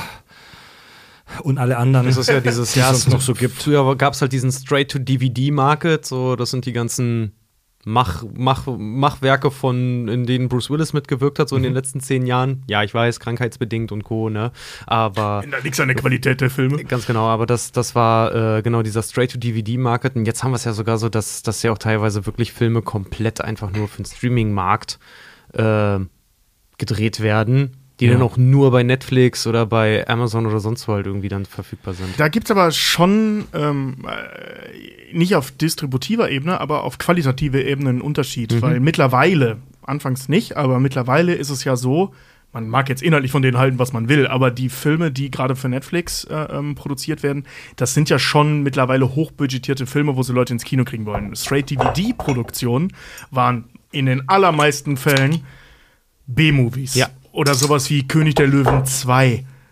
Aladdin 3 oder so, weißt du, so Filme, die keine Sau interessieren, außer irgendwelchen Spezialinteressierten und die sich dann die VHS oder die Blu-ray äh, oder die DVD damals gekauft haben. Ja. Und seit Streaming so groß ist, wie es heute ist, kurz vorm Implodieren gefühlt, ähm, werden ja eben auch High-Class-Sachen, ne? wie zum Beispiel hier, wie hieß dieser furchtbare Film mit The Rock und Ryan Gosling? Ach, Red, äh, Reynolds. Ryan Reynolds hier Red- Red Notice. Red Notice. Ja, sowas Mit halt eben. Gal Gadot. Ne? Gal Gadot, genau. Furchtbar. Ein, ein grauenhafter Film, wie ich persönlich finde, aber mit einem gigantischen Production Value halt. Ne? Also Ja. das ist ja, der Ja. ist ja für die breite Masse gemacht worden. Ja, Aber The das ist- Grey Man, das fuck ist- off, ey. Das Greyman, ist, genau, das ist ja. im, im Prinzip ist das die Analogie zum TV-Film. also Ja, genau, ne, genau. Das, So 90 Minuten, wie, wie man das so vorher kannte, so wie ein Tatort. Ja. Andi, jetzt habe ich es dir bei den ersten beiden Produktionsphasen die Frage gestellt, natürlich jetzt auch bei der dritte. Was kann bei der Post-Production, der Nachbearbeitung, so richtig schief gehen und teuer werden? Was sind die Dinge, die dich dann abends äh, schnapssaufend äh, im Schneidersitz auf dem Boden deines Klos zurücklassen. Oder wie wir das mal gemacht haben, der Kollegin das abgelaufene Kölschfass klauen. oh, das war so noch- eklig. Was war nochmal der anders? Weiß ich nicht mehr, aber irgendwas ist schief gelaufen Also- und wir haben so ein Fass Bier geklaut und es war einfach abgelaufen. Das war so, wir haben uns gar gefragt, warum das so scheiße schmeckt. Ähm, also in meiner Welt ist es tatsächlich ja dann, ähm, Media offline. Nee, nee, gar nicht mal. Wenn die Das Daten ist nicht mein Horror. Das ist sein Horror. Wenn die Daten das nicht, ist, äh, richtig, das äh, ist, überspielt das ist sein sind. Horror. Nee, das ist tatsächlich ähm, der Kunde, also der Geldgeber, der seine eigenen äh, Ideen plötzlich in die Postproduktion mit einbringt. Das ist so, dass das, das ist äh, Der Super-GAU. das Super, da, da, da bist du hilflos. da musst du dir Strategien überlegen. Da bist du hilflos. Das, ja, ja. Ähm, das, das, also klar, technische Probleme kann es ja immer geben, Ja. die sind aber auch lösbar.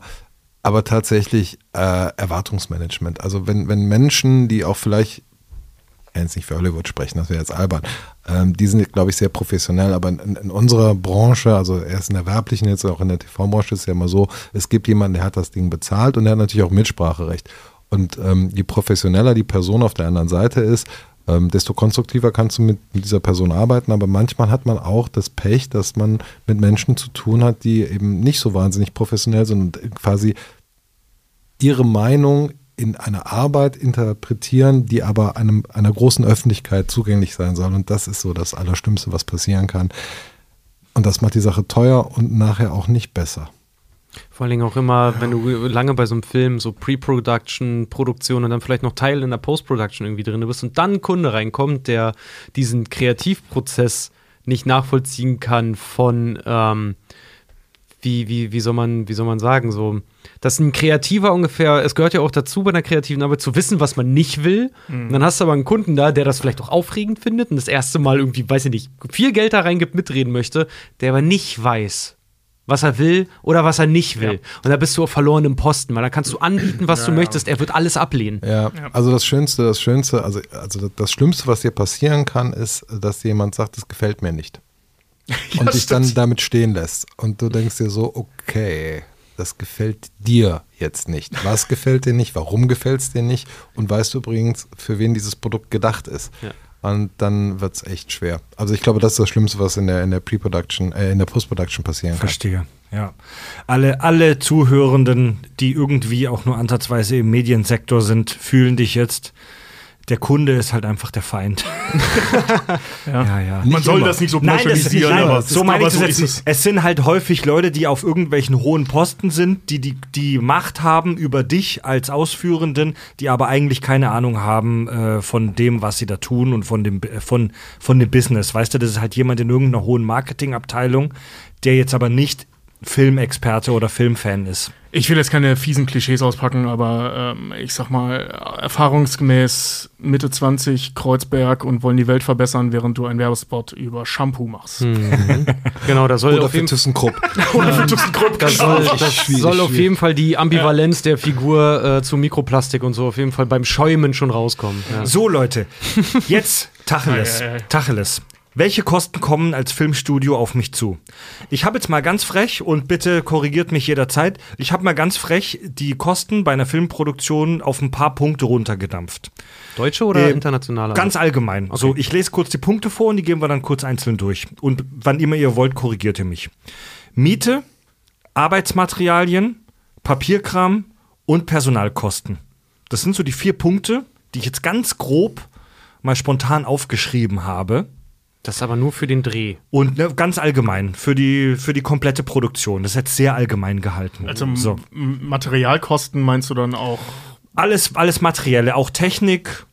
Technik, Also vom Gaffertape bis zum Rechner. Genau, vom Klebeband bis zum High-End-Rendering-Rechner. Gut, bei den So. Personalkosten, na klar, der Kameramann muss bezahlt werden, Schauspieler, seine Assistenten wollen bezahlt werden, die Special Effects Leute, Ja. okay, das kann ich Ich, verstehen. ich drösel es mal ganz kurz auf und dann frage ich, befrage ich euch dazu. Miete, ich muss Studios mieten, ich muss Hallen mieten, ich muss Büroräume mieten, weil es gibt ja auch Leute, die da, ich sage jetzt mal, Gehirnarbeit machen, wie bei der Drehbuchentwicklung und so weiter. Ich muss Orte einfach, ich muss äh, Gebäude oder Orte mieten. und Technik.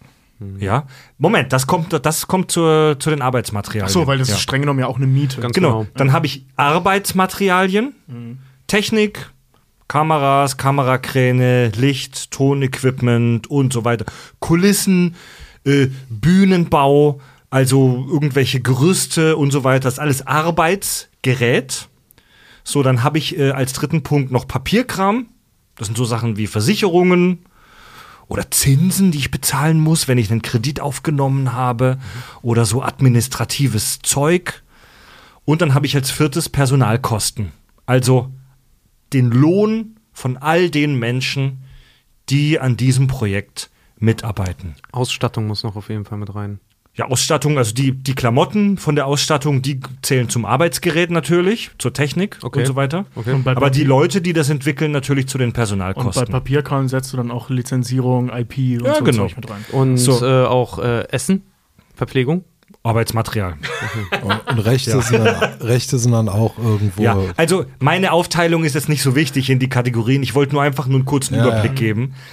Was von diesen vier Dingen ist das, was Filme so teuer macht? Was von diesen vier Dingen ist so teuer bei Filmen? Der vierte Punkt, Personalkosten. Ja, Personalkosten machen 50 bis 60 Prozent deines Budgets aus. Überleg mal, wenn ein Film 300 Millionen gekostet hat und Johnny Depp kriegt davon allein schon 80. aber, äh, aber sind das dann die Personalkosten? Weil- Lassen wir mal, lassen wir mal Gagen von AAA-Superstars weg, aber grundsätzlich zählen die da auch mit rein. Ja, nee, Personalkosten sind Gagen. Ein, Ja, ja. ein Regieassistent, der berechnet auch eine Gage, der ist ja nicht fest irgendwo Nee, nee, ich meine jetzt nur, weil, weil, weil der Kostentreiber wäre ja dann der Star und nicht alle Leute, die für ihre normale Freelancer-Gage arbeiten. Ach so, okay, aber okay, nehmen wir, nehmen wir einen Tatort. Bei einem Tatort sind auch, wenn man sich die Aufstellung anguckt, gut, Ja, die, die klar. Schauspieler jetzt, die kriegen nicht, nicht das, was ein Hollywood-Darsteller halt irgendwie kriegt. Und abseits von Till Schweiger verdienen die anderen auch äh, anders bei einem Tatort. Aber wie gesagt, die Gage bei solchen Sachen machen teilweise 50 bis 60 Prozent von deinem Gesamtbudget aus. Andi, ist das, ist das korrekt? Ist das so, dass glaube, bei Filmproduktionen der größte Teil an Personalkosten allgemein draufgeht? bei, bei Produktionen allgemeines Personalkosten, das stimmt total. Also, weil das Personal kostet eben am meisten über die Laufzeit. Da ist jetzt nur die Frage, was ist es, wenn wir jetzt wieder im Filmbusiness sind, was ist es für ein Film, wie Tobi eben mal meinte, wenn das eben so ein super CGI-intensiver Film ist, ist ja das Personal gar nicht mehr, mehr so relevant, weil dann ist ja die Technologie sauteuer. Ja, aber da sind auch die Programmierer die teuersten. Das ist ja nicht das Programm. Weißt du, Maya kostet irgendwie, keine Ahnung, 500 Euro oder 500 Dollar. Ja, sie mittlerweile du auch sparst cloud-basiert ist. 1000 Statisten, äh, also das müssen wir so, mal gegeneinander das rechnen. Ne? stimmt. Also, Ach so, äh, meinst du das? Also, Du kannst im Zweifel Also ganze, ganze Welten im Studio entstehen Ja, lassen. also- ich habe mir mal einen Spaß gemacht und habe mal so in meinem Umfeld von Nicht-Filmleuten rumgefragt. Hey, Mhm. was glaubt ihr, ganz spontan, was ist das Teure beim Film? Was hat Nina gesagt? Und interessanterweise, ne, ich, Nina habe ich auch befragt. Äh, interessanterweise, ich habe drei, vier Leute aus meinem Umfeld befragt und interessanterweise haben alle gesagt, sie glauben, dass so Sachen wie Technik und Arbeitsmaterialien am Set äh, das teuerste nee, ist. das stimmt nicht. nee. Und das ist überraschenderweise ja überhaupt nicht der Fall. Nee. Also die Kameras, wenn du halt guckst, irgendwie, weiß nicht, eine Red One damals oder eine Red Dragon oder was auch immer, Ari Alexa oder so, ja, die sind teuer, das sind sehr, sehr teure Produktionsgeräte, die kauft aber keinen Schwanz. Die werden geleast Ja. Oder gemietet. oder halt. gemietet. Ja, und selbst wenn du sie kaufen würdest, würde es ja immer noch nicht Ja. so hart ins Kontor schlagen. Also Also sagen wir Beispiel mal so eine voll ähm, ausgerüstete Ari, dass du drehen kannst, lass das alles in allem, weiß ich nicht, 300.000 Dollar kosten. Ja, ich so, glaub, ne? Mit Objektiv und so. Ähm, das ist, das ist ein Also die, bei äh, den ich habe mal? Ich nachgeguckt, auch sagen, die die- Arri Alexa LF, das ist so momentan Top-Notch Kinokamera, die kostet neu 100.000 Euro. 100.000 Euro für eine Kamera ausgeben, das ist halt für den Normalo völlig undenkbar. Das ist krank. ich würde mir das auch gerne vorstellen, wie so ein normales Ja. Alexa LF in der U-Bahn also, eine, ja, ja. Und so den Spielplatz rennt und seine Kinder beim Schaukeln filmt. Hallo. Also das ist so, das ist so Top-Notch Kinokamera. Das ist so ein Modell, mit dem, mit dem halt Leute wie Christopher Nolan Filme drehen, so, Ja. ne? Oder mit dem so ein Scheiß wie Avengers gedreht wird. Witzigerweise auch Notruf Hafenkante. Ja, Wird mit genau. derselben Kamera gedreht wie Avengers Age Ja. of Ultron. Und für die 100.000 Euro kriegst du auch nur den Kamerabody Ja. und noch und noch gar nicht die, die Akkus, die Linsen und das ganze drumherum. Ja, das, Deswegen das meinte ich ja Objektiv kostet nochmal das Doppelte. ja, Deswegen meine ich ja so roundabout 300.000 Euro, dann kannst du schon mal drehen. Ja, aber zum Beispiel auch die, hier Chris Nolan, diese ganzen riesengroßen IMAX-Kameras und so. Das, Das ist ja wird, nochmal ein Sonderfall. das ja. wird bei dem, das wird einer der geringsten Posten sein. Alleine den, den Film, den er, den er da durchjagt. Ja, ja, siehst du, weil diese, diese 100.000 Euro für die Kamera, die sind halt, äh, keine, keine Privatperson Selbst kauft sich wenn, das. Wenn, die, wenn, wenn die eine halbe Million kosten würde, macht es immer noch nichts Ja. aus. Genau, weil die Budget. kaufst du einmal Ja. und dann besitzt du sie.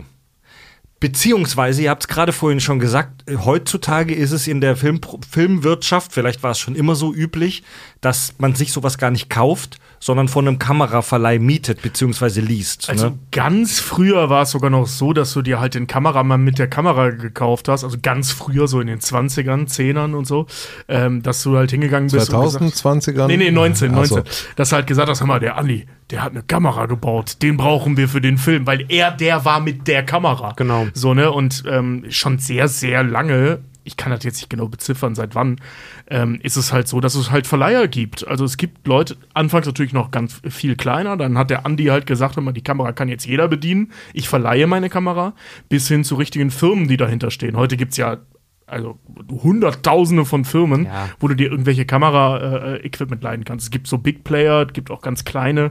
Das kann jeder Arsch machen. Wir könnten theoretisch unsere Kamera auch verleihen. Oder du hast halt teilweise auch bei den richtig großen Produktionen, dann hast du halt Warner Entertainment hinter dir oder ja, Warner Brothers oder 20th Century Fox oder so. Die haben auch ein Lager. Da sind auch äh, Kameras drin.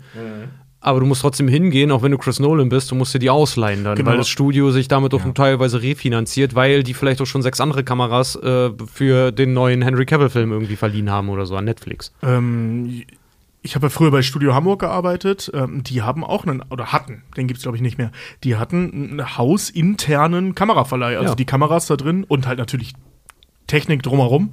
Ähm, die gehörten halt Studio Hamburg, aber die haben die eben auch nach extern vermietet. So, das wenn die nur rumstehen, können sie die auch vermieten. Ja, so, ganz und, genau. und jetzt kommen wir mal zu einem Beispiel der Personalkosten. Also ich habe die Beobachtung gemacht, Technikkosten werden grundsätzlich überschätzt vom Laien und Personalkosten werden unterschätzt. So, ein VFX-Artist, also jemand, der am Rechner so Visual Effects, CGI, also Endgame, Thanos ballert irgendwem mit dem Handschuh in die Fresse, macht, designt am Rechner.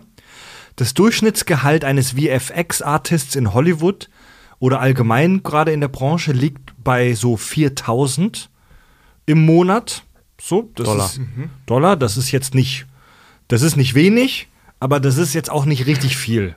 Für das, was sie können, viel Ja, zu wenig. wie das sind, finde. das sind eigentlich technische Spezialisten. Ja. Äh, eigentlich ist es zu wenig sogar noch für das, was viele da machen. viel zu wenig. So. Für die 100.000 kann ich mir jetzt eine Ari Alexa, diese Kamera, kaufen.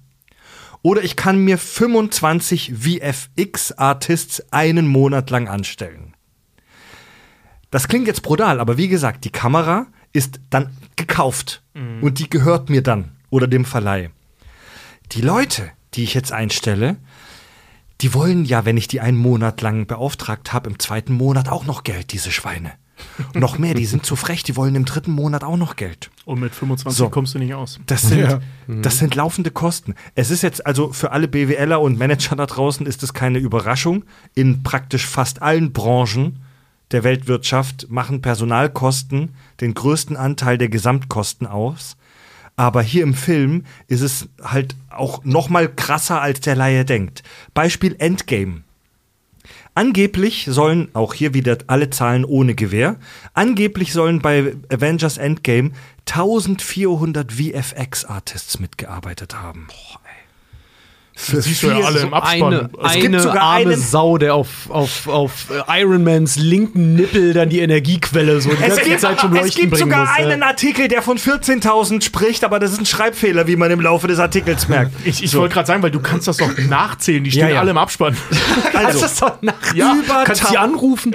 Aber genau dabei ist doch auch der Punkt, wo sitzen die denn? Das ist ja auch dezentrales Arbeiten. Sitzen die jetzt in Ja, ja. Indien oder sitzen die wirklich in Los Angeles oder in Berlin oder in. Aber ich habe nur mal eine basische Rechnung aufgemacht, um einfach nur dieses Verständnis dafür zu schüren.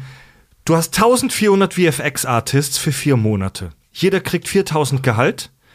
Das sind 5,6 Millionen Dollar pro Monat an laufenden Personalkosten. Wenn die wie bei Endgame vier Monate schaffen sollen, sind das 24 Millionen Dollar nur für die Leute, die da vor den Rechnern sitzen.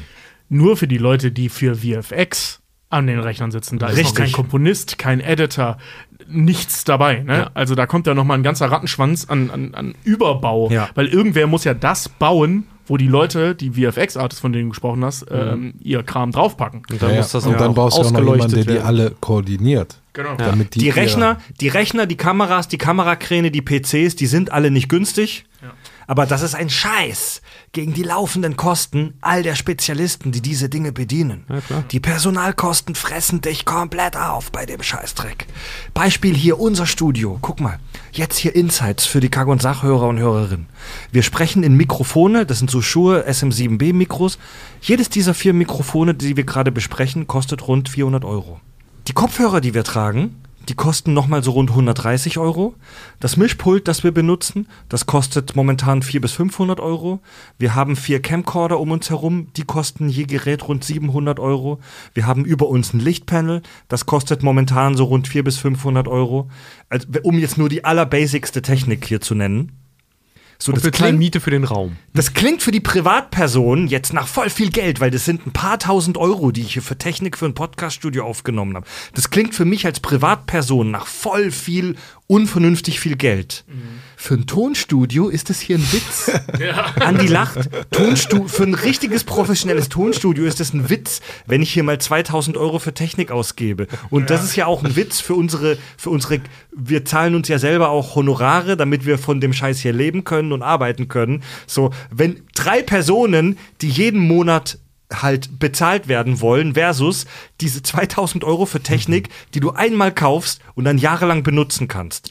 Personalkosten fressen dich auf, Mann. Ja.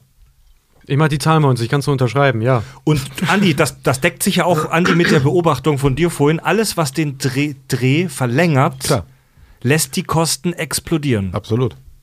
Vor allem sieht man das im Zweifel auch nachher im fertigen Film, ähm, wenn du so eine Scheiße baust, wie DC das andauernd macht, also ja. Warner. Ähm, andauernd Reshoots, also diese Filme bestehen ja nur noch aus Reshoots und ähm, die Post-Production und oder die Darstellenden es nachher nicht hinbekommen, das genauso aussehen zu lassen wie der ursprüngliche Dreh. Siehe Henry Cavill in, äh, ähm, wo war das, Batman wie Superman? Nee, der Snyder Cut. Oder nicht der, also Nicht der Snyder Cut, der Whedon Cut. Justice, Justice League, wo er halt, wo sie sein Bart wegge-CGI'd haben, was in einem super weirden Baby, Floating Baby Mouth geendet hat. Ah, Leck mir am Arsch, Während ey. bei den Reshoot, äh, den Zack Snyder dann für den Snyder Cut gemacht hat mit Ben Affleck, er offensichtlich 15 Kilo mehr drauf hatte als im Rest des Films. Nee, weniger. Äh, weniger, weniger. Weniger, ja, stimmt, mit dem, mit dem, äh, diese After-Credit-Scene oder diese, diese letzte Szene halt mit dem Ja. Joker halt noch, wenn Darkseid dann halt irgendwie da ist, wo du siehst, das Batman-Kostüm trägt ihn. Genau. Und, und dann kriegen sie es halt alles irgendwie nicht so richtig hin. Ähm, auch alles, was Suicide Squad sein soll, Ja. dieser Film. So jede Szene sieht irgendwie komplett anders aus. Klar, weil du dich halt nicht hinsetzen willst. Du hast 1400 Leute, ich nehme jetzt einfach mal die Zahlen mit, ähm, die Suicide Squad in der Post-Production halt eben äh, begleiten. Ne? So, und dann stellen sie halt fest, ey, fuck, vielleicht war es ein Fehler fürs Drehbuch, nur sechs Wochen zu brauchen. Wir müssen jetzt irgendwie gucken, dass wir Reshoots machen ohne Ende. Die machen das, aber die wollen ja nicht für jeden Reshoot nochmal 1400 CGI-Leute sich da äh, ranholen. Ne? Also nehmen sie deutlich weniger.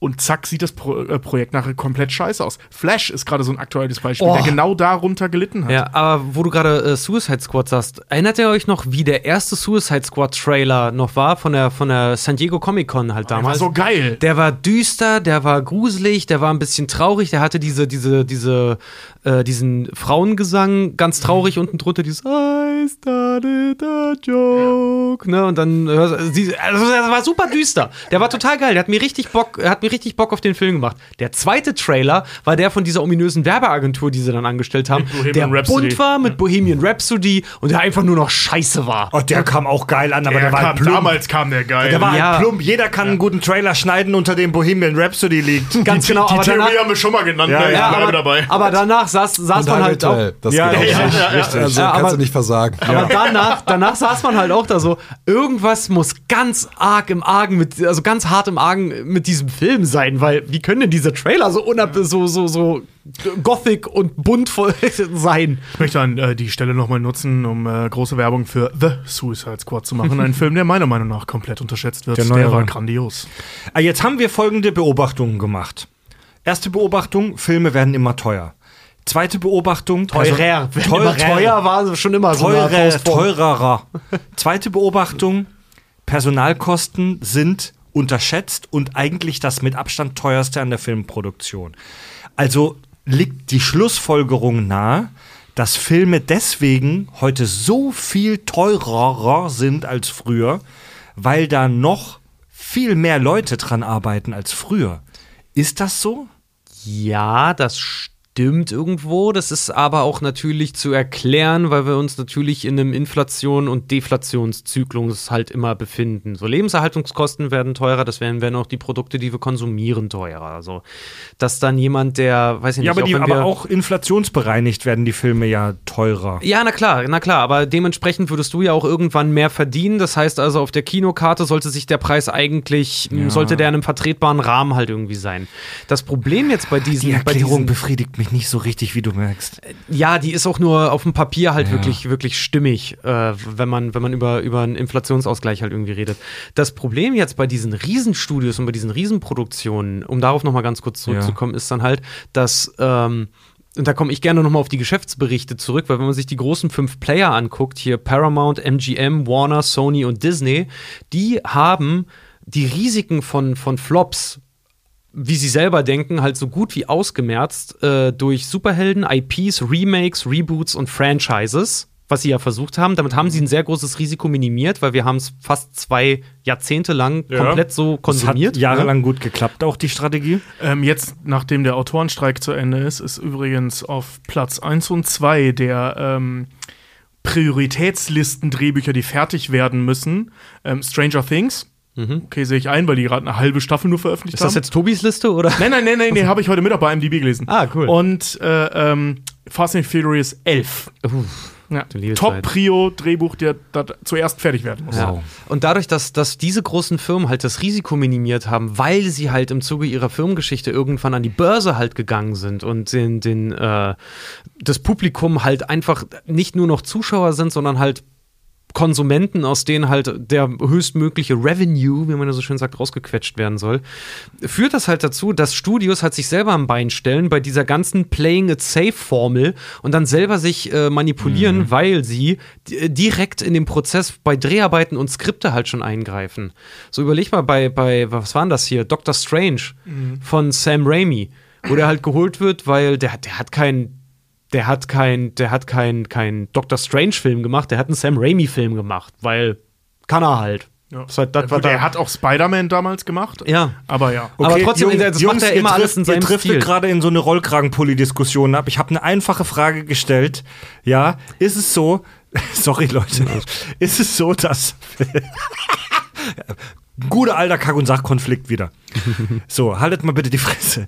Ähm, driftet mal nicht ab in so eine Rollkragendiskussion. Ich habe eine einfache Frage Was, gestellt. Spider-Man? Werden Filme deswegen so teuer, weil da immer mehr Leute dran arbeiten? So, warte mal, genau, und da wollte ich ja gerade hinzukommen. Äh, die Filme werden, werden nicht teurer, weil da mehr Leute dran arbeiten, weil äh, die Anzahl der Menschen erhöht sich nicht bei den großen Sets, sondern sie arbeiten länger. Weil die Studios so safe, es so safe wie möglich machen wollen und selber. Und das versuchen sie, das ist ja der große Zankapfel, Ja, ja, weil sie sich ja, selber ja. immer gegenseitig hin und her schieben. Der Regisseur hat Scheiße gebaut oder der hat Scheiße gebaut, die brauchen zu lange. Dabei ist die Problematik dahinter. Und das hat unser lieber Gast vorhin ja dann auch schon gesagt, der Kunde, der selber in den, in den Prozess eingreift. Kunden aus der Hölle. Genau, und ähm, ein großes Problem, kann man glaube ich so sagen, ähm, der aktuellen Blockbuster-Landschaft, nenne ich sie mal, ähm, ist halt eben die Tatsache, dass es um Shareholder geht und nicht um Zuschauer. Genau. Also die Leute, die halt an den Aktien Geld verdienen müssen, auch rechtlich, äh, ähm, naja, befriedigt werden finanziell. Ne?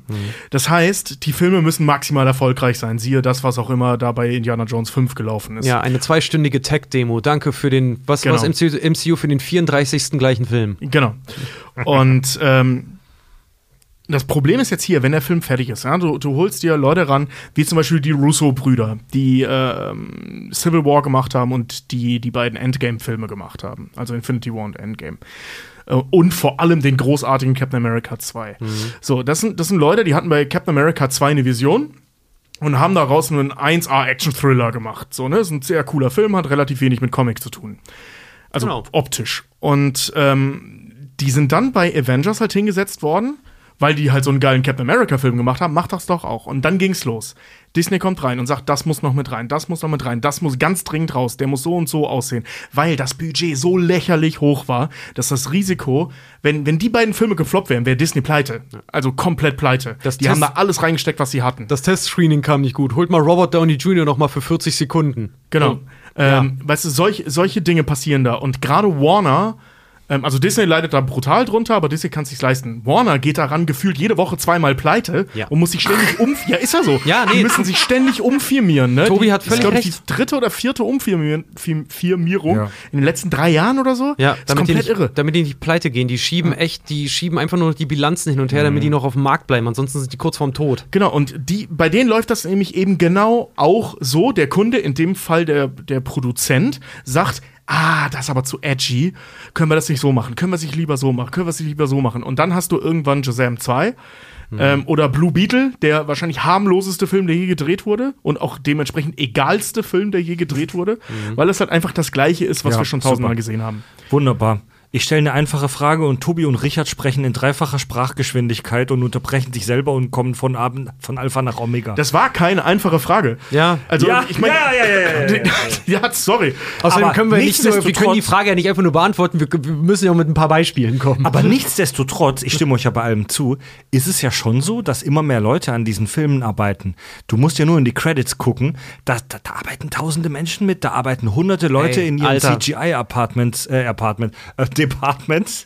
Da bist du aber Also sehr idealistisch, weil diese, wie diese, wie diese Aufträge gerade beim CGI Ja. oder bei den Visual Effects halt irgendwie vergeben werden. Sieht halt so aus, dass Disney ankommt, sagt, wir wollen 2000 Shots äh, bearbeitet haben Ja. und die sich dann gegenseitig im Wettbewerb halt, äh, sich gegenseitig aus dem, aus dem Wettbewerb lowballen, weil jeder es für immer weniger halt irgendwie machen kann. Das Aber- heißt, ja, da arbeiten vielleicht ja, ja. Mehr, mehr Leute, aber für ein Appel und ein Ei. Aber früher, vor 10, 20 Jahren, war es ja nicht so, dass du bei den Kino, bei meisten Kinofilmen hinterher irgendwie 1000 CGI-Artists siehst. Also der, der Anteil von, von, von C bringen wir es mal kurz auf den Punkt. Das, was so scheiße teuer zum Beispiel an den Marvel-Filmen ist, das ist CGI. Ja. Das sind die Effekte, das sind die computergenerierten Effekte. Weil diese Effekte entstehen nicht in de durch jemanden, der an einem Rechner sitzt und drei Keyframes setzt, äh, der drei Klicks macht, sondern da sitzen hunderte Menschen, viele Arbeitsstunden. Da sitzen hunderte Menschen wochenlang dran, um zu animieren, wie Thanos seinen Arm hebt. So, da sitzen viele, viele hundert Menschen wochenlang dran. Also das so, und das war früher nicht üblich. Äh, was man sagen kann, ist, dass die Anzahl der Leute sich innerhalb der Gewerke verschoben haben. Wenn du dir jetzt zum Beispiel die Monumentalfilme der 40er, 50er anguckst, ja, sowas wie Ben Hur, Quo Vadis, so ein Zeug, ja, ähm, super geile Filme, ähm, da waren hunderte, tausende Menschen dran beteiligt. Ja, also gerade Ben Hur, wie viele Statisten hatten die? Zwei, dreitausend gefühlt? Das war unglaublich. Definitiv, aber Ja. die hatten ja nichts mit der Filmerstellung zu tun, sondern die waren ja im Ja. Bild. Also als Und das ist auch ein Statisten. krasses Beispiel, das ist ein Extrembeispiel. Warte mal, ich glaube, worauf Ich wollte hinaus will, dass diese, Menschen, dass diese Menschen heute generiert werden müssen. Nee, das meine ich nicht. Also Okay. da, da will ich gar nicht drauf hinaus. Aber danke, dass ihr alle dazwischen geredet habt. Gerne. Ich wollte auch mal wieder was sagen. ähm, dass sich die Gewerke so ein bisschen verschoben haben. Also nicht die Gesamtanzahl der Menschen, sondern die Anzahl der Menschen, die über einen längeren Zeitraum finanziert werden müssen. Wisst ihr, was ich meine? Du hast jetzt zum Beispiel, wenn du einen Film drehst wie, äh, Ach so. sagen wir mal, äh, äh, ähm, Justice League hatten wir vorhin. Wir alle kennen diese Aufnahmen, haben wir schon ein paar Mal drüber gesprochen. Du siehst halt ein Ensemble an Schauspieler und Schauspielerinnen, die in einer Greenbox stehen. So, dafür brauchst du für den reinen Dreh sehr viel weniger Leute. Wenn du alles im Studio machst, Studiodrehs sind die entspanntesten überhaupt. So, du hast kaum Stress, du brauchst kaum Leute, es ist alles schon da. Und wenn es auch noch Das Wetter ist egal. Genau, das Wetter ist egal. Wenn es auch noch Greenscreen ist, dann leuchtest du das Ding einmal ein und du brauchst theoretisch nicht mal einen Beleuchter am Set. So, ne? Das ist nicht das Problem.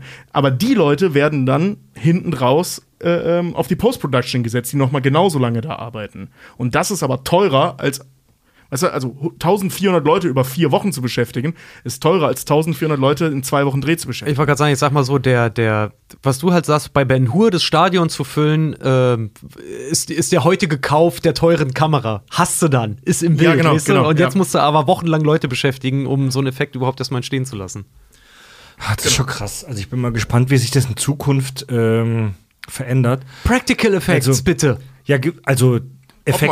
Effekte, die wirklich im Bild zu sehen sind, ne? wie eine Lampe oder eine echte Explosion. Also Special Effects. Spe genau. Wir hatten ja schon oft die Unterscheidung Special Effects und Visual Effects. Special Effects sind Dinge, die wirklich im Bild zu sehen sind. Eine echte Explosion, ein echtes Feuer, ein echtes Licht. Visual Effects sind Sachen, die hinterher im Rechner dazu äh, ge ge gebimselt werden. Trick Photography. Ja. Eine Frage. Wollen wir die eingehende Frage, die wir hatten, versuchen zu beantworten? Ja, Gerne. unbedingt. Hilft viel, viel. Ich habe jetzt mal Serien mitgebracht, weil wir im 21. Jahrhundert leben und Serien der neue Scheiß sind. Ich habe mir mal angeschaut, auch hier, es ist super schwierig mit den Produktionskosten. Ne? Die teuersten Serien nach dieser Liste, die ich gleich vorlesen werde, nach Folgenkosten, durchschnittliche Folgenkosten, nicht Gesamtkosten der. Gesamtproduktion. Folgen Episodenkosten. Genau, was hat eine Episode im Durchschnitt gekostet? Ne, also, damit man eine Serie, die nur eine Staffel lang ist, vergleichen kann mit einer Serie, die 15 Staffeln lang ist. Ähm, auf Platz 5, House of the Dragon von äh, 22 hat 20 Millionen im Durchschnitt pro Folge gekostet.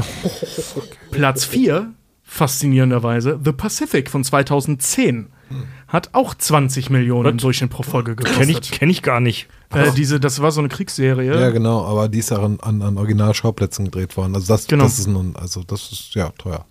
Ja. Also unglaublich coole Serie ähm, von HBO, glaube ich auch, ne? Nie gehört. Krass. The Bin mir grad nicht Pacific. ganz sicher.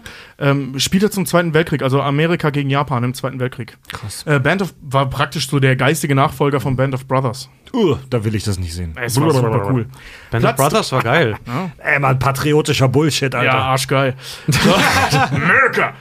Ähm, Platz 3, äh, WandaVision mit knapp 25 Millionen im Durchschnitt pro Folge. Wirklich? Ja, komplett Aber, aber wegen der Schauspieler. Ich befürchte Ja, wegen der Ja, Schauspieler. ich befürchte auch. Streamingdienste lassen sich gar nicht in die Zahlen gucken. Nee, also, nee. äh, weil ganz ehrlich, die meisten Folgen sind super simpel gemacht. Die sind teilweise gedreht wie in den 40ern. Also, Das Ja, stimmt, das- zumindest bei den ersten paar Folgen ist da gar nicht so viel äh, CGI. das ist nur am Ende. Das Ja, ist Kammerspiel. Die, die Schauspieler, Macht dahinter und vor allen Dingen halt auch, sorry, aber auch Agenten, die wissen, hey, es wird produziert für ein Multiversum, also Richtig. drück, drücken wir jetzt, melken wir mal Disney mal zur Abwechslung, aber die ballern gedacht, uns ins. Gesicht. Dann Platz 2, hier ganz wichtig zu sagen, erst ab Staffel 4. Fing schon in Staffel 3 an, aber Staffel 4 ist brutal. Stranger Things mit 30 Millionen pro Folge. Ja, Da gut, muss man- aber dann auch mit dem Erfolg gelebt, ne? Absolut. Ja. Und die Folgen sind auch in Spielfilmlänge, muss man dazu sagen. Ähm, und Platz 1, Herr der Ringe, die Ringe der Macht mit 58 Millionen Euro, äh, Dollar durchschnittlich pro Folge. Wo ist auch absurd. immer dieses Geld gelandet ist, weil ich hab, ich hab's mir angeguckt, ey, nee, ohne, ohne Fuck, Mann, Alter, das ist es nicht wert gewesen. Nö, das hat auch keiner ist, gesagt. Das ist, das ist es voll nicht wert gewesen, weil diese Serie ist einfach vom, vom Produktionswert, also die Production Value, ne, Mhm. sieht so fucking beschissen einfach nur aus. es ist keine gute CGI, es ist viel CGI. Ich glaube, Ja. das ist es halt. Abgefahren. Krass. Pass auf, und jetzt habe ich noch eine Liste, die ratter ich jetzt aber runter. Beziehungsweise sogar theoretisch sogar drei. Ähm, Generell der angeblich besten Serien. Gucken, ob die sich decken. Ne? Von Nach, wegen welcher, viel hilft nach viel. welcher Quelle? IMDb oder? ich, wie gesagt, ich habe mehrere Quellen. Ich habe jetzt hier eine, ähm, also die ich am coolsten finde, die ähm, habe ich von der Filmboard Karlsruhe e.V. Das ist so ein e.V. halt eben in Karlsruhe, die so Filmzeug machen. Ähm, und die haben ChatGPT basiert ähm, Zuschauerzahlen und Online-Bewertungen miteinander kombiniert und daraus errechnet, welche die beliebtesten und damit besten und eben gleichzeitig auch erfolgreichsten Serien waren. Plus da draußen gibt es eine Millionenlisten von jedem Online-Filmmagazin der Welt. Jeder hat davon eine eigene Liste, die so ein bisschen variieren. Die hier fand ich, aber ich fand die Herangehensweise hier so spannend. Platz 5, The Walking Dead mit zweieinhalb Millionen Zuschauern pro Folge durchschnittlich. The Big Bang Theory, Platz 4, mit 18,3 Millionen Zuschauern äh, ähm, durchschnittlich.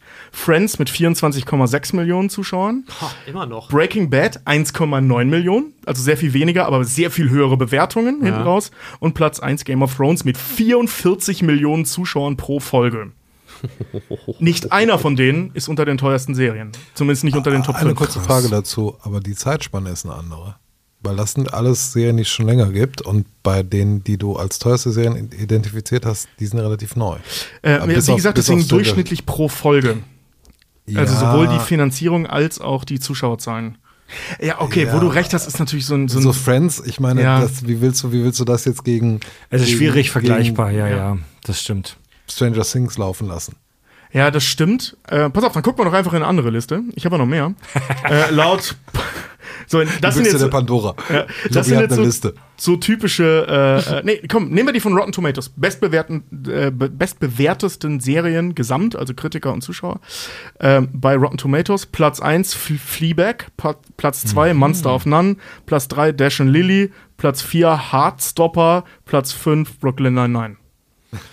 Ah, krass, okay. Das, Also, das klingt, sind wir in eine völlig andere Richtung. das ist eine völlig andere Liste. Also Fleabag und Master of None fühle ich, aber waren, waren auf jeden Fall nicht so AAA Mainstream-Produktionen. Null. Und Rolling Stone Magazin so als Brooklyn Beispiel. 911 auch nicht.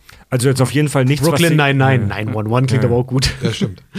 ähm, und die Klassiker, ich habe jetzt mal hier für die Klassiker der Filmmagazine da draußen äh, äh, Rolling Stone mitgebracht. Ich könnte jetzt auf Filmstarts vorlesen, das ist die gleiche, nur eine Reihenfolge. Sopranos, The Wire, Breaking Bad, Mad Men und Seinfeld. Die Klassiker. Die liest man überall. Es ist halt sehr schwer vergleichbar. Weißt du, würden wir jetzt eine Sendung nur über TV-Sendungen der 90er machen, würden wir in einem alten Teletext nachgucken, wie hoch die Quoten waren.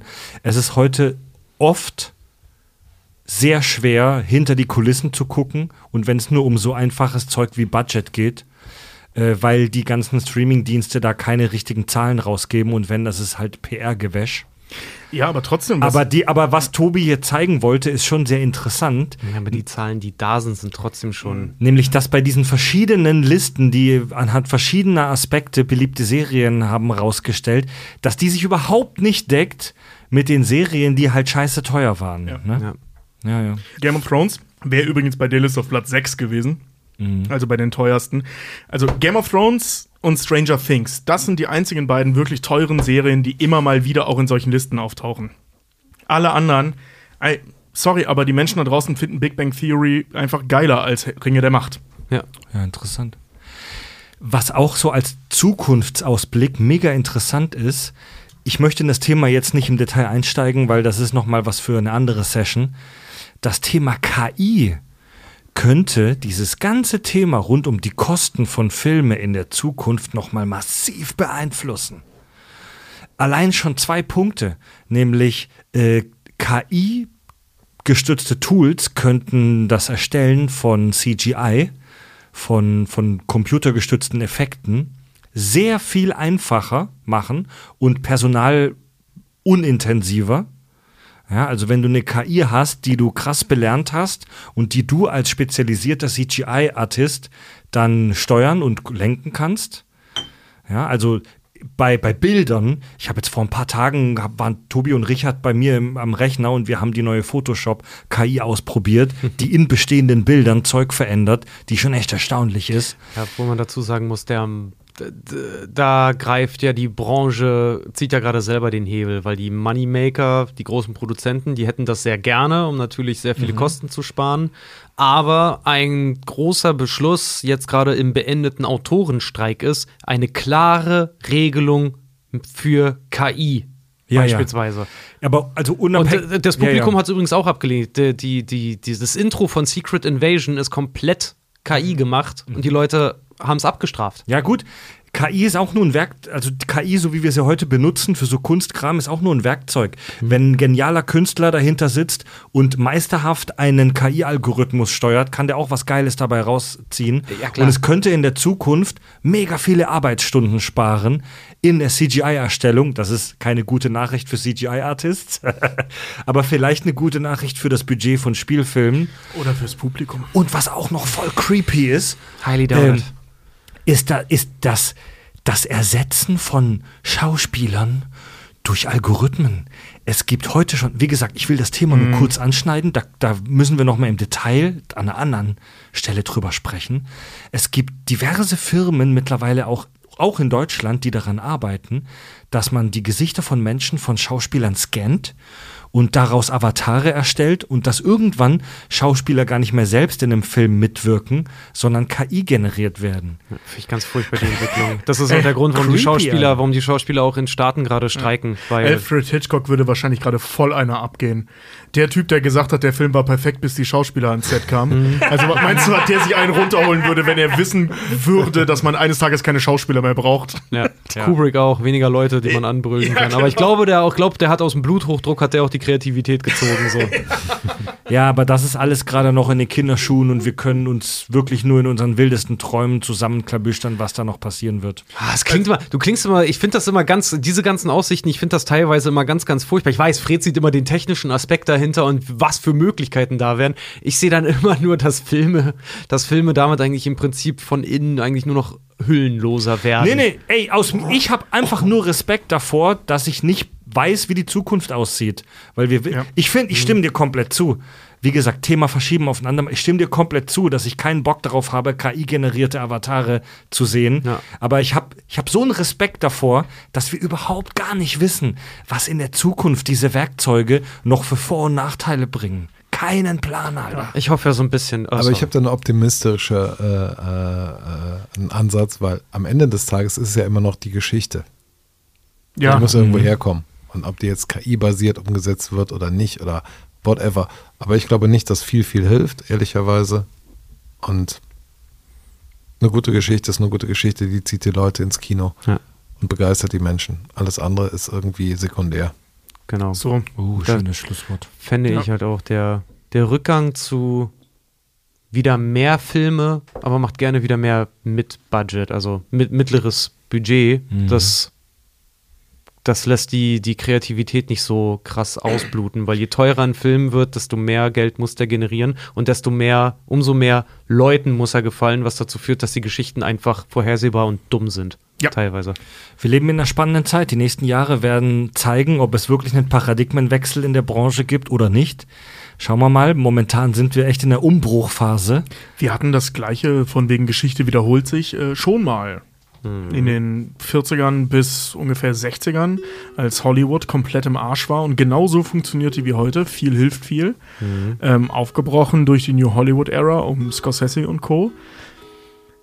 Wir können nur hoffen, dass sich das eines Tages in eine ähnliche Richtung äh, bewegt, also auch, dass auch diese aktuelle Blase implodieren wird. Ja. Ähm, weil so kann es nicht weitergehen. Und Ja. die Zuschauer, ja, ist ja so. Nee, und, die die- Zuschauer, und die Zuschauer äh, ähm, machen da ja mit. Also Ja. siehe den Erfolg von Blue Beetle und The Flash Ja. gegenüber Oppenheimer und Barbie. Andi, gibt es in der TV-Welt in Deutschland und in Europa auch so einen Trend? Zu viel hilft viel, äh, hil viel hilft viel? Nee, weil die Budgets einfach beschränkt sind. Also da musst du mit dem, was da ist, klarkommen. Ja. Also kann man einfach verneinen. Nee. Ja. Ja gut, das, worüber wir sprechen, das sind natürlich auch immer so Sphären, die so vollkommen abseits Also du- von uns sind. Also, ich sag mal so, hätte, hätte irgendein ein Produzent in Deutschland für TV mal kurz 200 Millionen zur Verfügung, da würde der auch, glaube ich, anders handeln, als er jetzt handeln muss. ja. Das sind 8000 Staffeln Frauentausch. Übrigens, 80.000 wahrscheinlich, aber ja. Übrigens einmal, einmal noch mal ganz, ganz kurz äh, zum Thema auch noch mal Kinoflops. Ich wollte es nur mal einmal kurz erwähnt haben. Ne? In den, die Daten, die wir so haben, weil das ist von 1999 bis 2018, habe ich bei Stephen Follows, gibt es sehr viele Daten genau aus diesem Zeitraum. Ne? Äh, hat er der ausgerechnet, dass ungefähr in diesem Zeitspanne 544 Filme als Flop gelten. Das ist bei der Gesamtheit der Filme, die aus Hollywood kommen, sind das 18,6 Prozent. Ne? Das ist relativ hoch. Relativ hoch, muss man sagen. Jetzt kommt aber dazu, dass halt kleinerer Verlust von einem Mid-Budget-Film vertretbarer ist zu einem großen Film, der vielleicht sogar auch Ja. noch Geld eingespielt hat. Ne? Was jetzt aber interessant ist, ähm, in den aktuell erhobenen Daten hat sich dieser, diese Flop-Prozentzahl, die hat sich nicht großartig verändert. Die ist immer noch bei 18, 19 Prozent ungefähr Flops. Aber wenn du dir jetzt überlegst, wie viele 200 Millionen Dollar Filme wir haben, Ja. macht das einen krassen Unterschied. ja, ja. Da gehen eine Menge Leute gerade hart pleite, Ja, da geht sehr viel Geld, wird da wirklich in die Luft geschossen, ist einfach weg. weil die Leute keinen Bock auf Indiana Jones 5 hatten. Ja, ist echt so. Ja, Leute. Ich hätte gerne mal wieder einen Film, nachdem ich wirklich sage, oh ja, ey, den habe ich mal gebraucht. Ich habe das schon mal zitiert, aber ich mach's nochmal. Sylvester Stallone hat kurz vorm Release von Expendables 1 den wunderbaren Satz gesagt: Ich möchte keine Filme mehr, wo wir auf andere Planeten fliegen, um kämpfen zu müssen. Ich möchte einfach mal wieder einen Film, wo jemand zum Friseur geht und ein paar auf die Fresse kriegt. Das ist der Film, finde ich großartig. Hört sich aber Heavy Gran Torino an. ja, genau, ja, total. Ja, Leute, und wenn ihr, wenn ihr mal live dabei sein wollt, wenn wir Dating Naked spielen, dann kommt zu unserer aktuellen Podcast Live-Tour. Äh, Im November. Versprich nichts, was dein Arsch nicht einlösen kann.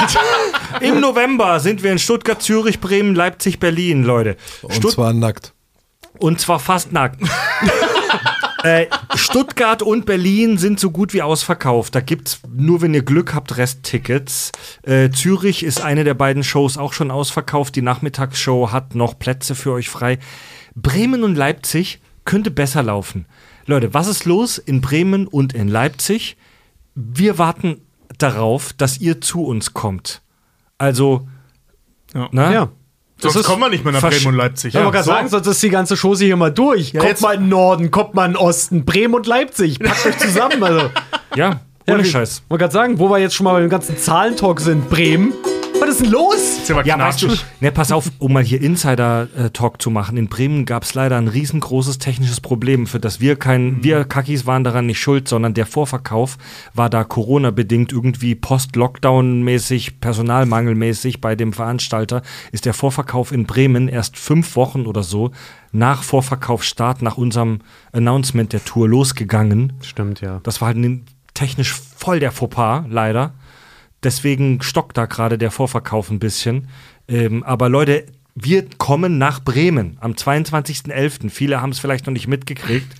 Und wir brauchen euch da, um eine geile Show zu machen. Und das war letztes Jahr eine der geilsten Shows Ja. überhaupt. Ja, man, Wir sind genauso wie Leipzig. In Leipzig ist, ist Nerdification damals so, wie es dann in der 2.0-Version war. Das ist dort geboren. Was ist los, Leipzig? Am 23.11. Tag danach sind wir in Leipzig. Das wird brutal. Wir wollten eigentlich unseren Brainfuck-Film in, in Leipzig spielen, äh, aufnehmen. Wir wollten da die Show komplett aufzeichnen, weil die Stimmung bei der letzten Tour in Leipzig so geil war.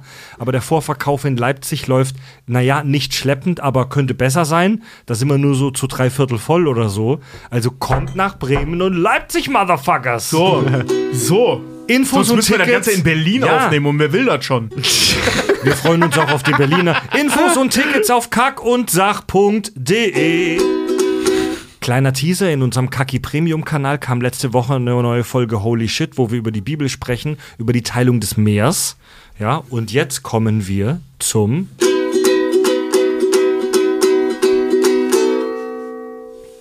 Hörerfeedback. Auf unserer Steady-Seite hat unter dem Brooklyn Nine-Nine äh, Folgen-Part jemand kommentiert. Alex L. Punkt. Er schreibt, Richard schuldet mir einen Kaffee wegen seinem geradezu lächerlich schlechten Bambig Butt-Stepper-Witz. Was habe ich nochmal gesagt? Weiß ich nicht. Das ist irgendwo eingeworfen. Der blöde Witz war so gut und zugleich schlecht. Der Witz war so gut und zugleich schlecht, dass ich ohne Scheiß den Kaffee in der vollbesetzten Bahn vor Lachen gegen die Scheibe gespuckt habe. Super Folge und ach ja, Fred stellt verdächtig viele Fragen über das Verschwindenlassen von Leichenteilen. Ja, das Ja, stimmt. Das, das, hast du das getan. auf jeden Fall. Ja, ja. Naja, dazu mehr in einer anderen Folge. Über Freds Jobs Freds, zwei, ja? Prison, Freds Prison Break dann aus dem Knast aufgenommen. Ja, äh, vielen Dank an Laura für die Postkarte aus Island. Äh, Sie hat uns auch eine lächerlich lange E-Mail mit Richtigstellungen und Korrekturen zu 50 verschiedenen Kack- und Sachfolgen geschickt. Alter. Ich hab's mir vorgemerkt, für eine Shitmenge hat heute jetzt keinen Platz hier.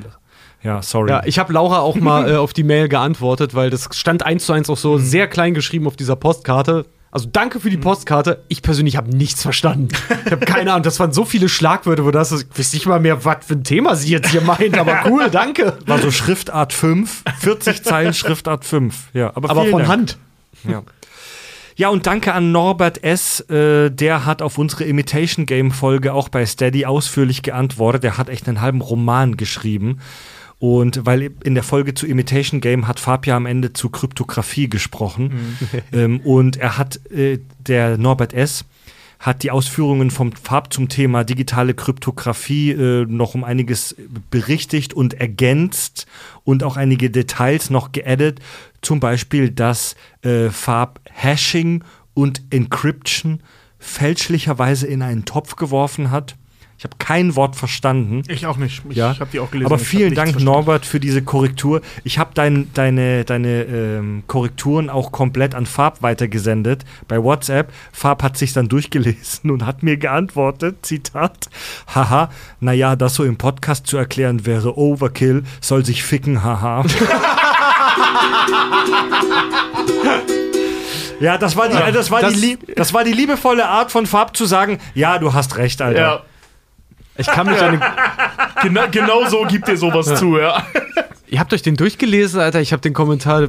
Ich sag's, wie es ist, ich habe den gesehen. Und da war so, ja, Ja, nee, ja. nee, okay, nee. Nee, ich habe mir den durchgelesen, aber ähm, ich habe auch schon mal versucht, einen Text auf Dothraki zu lesen. Das war ähnlich gehaltvoll. Ah ja, okay, alles klar. Ja, also auf unsere Steady-Seite geht So wie der dreckige Limerick im Patach auf dem Männerklo, ne? Also auf unserer Steady-Seite geht gerade einiges ab in Sachen technische Diskussionen unter den Beiträgen. Wenn ihr Hörermails äh, habt, dann schreibt die gerne äh, über unser Kontaktformular auf kackundsach.de. Ja, und der Chemiker und der Biologenkrieg darüber, was 100 Milliliter Lösung bedeutet.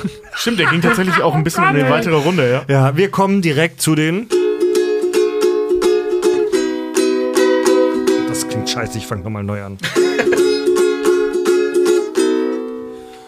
Podcast-Rezensionen. Gebt uns eure Podcast-Bewertungen, zum Beispiel über Apple Podcasts oder Podcast Addict. Bei Podcast Addict schreibt zum Beispiel Little Noob. Mittlerweile muss ich alle Folgen mindestens dreimal gehört haben, inklusive den Premium-Folgen.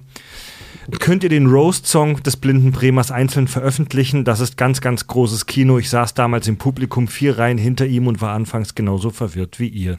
Reingelötet.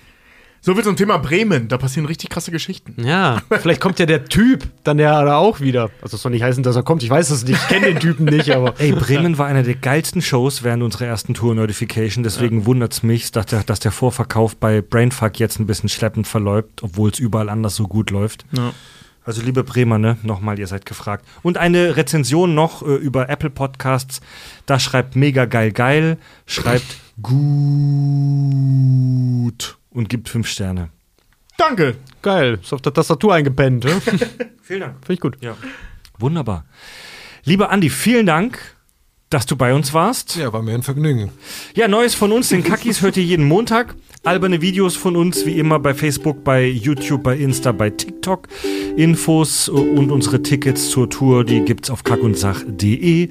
Wenn ihr noch mehr von uns hören wollt, dann guckt mal hinter die Paywall. Ab 5 Euro im Monat könnt ihr unseren Premium-Kanal hören auf Steady mit vielen tollen Zusatzinhalten und dem guten Gefühl, uns zu unterstützen. Alle Infos dazu auch auf kackundsach.de und wir verabschieden uns bis nächste Woche. Tobi, Richard, Andi und Fred sagen Tschüss.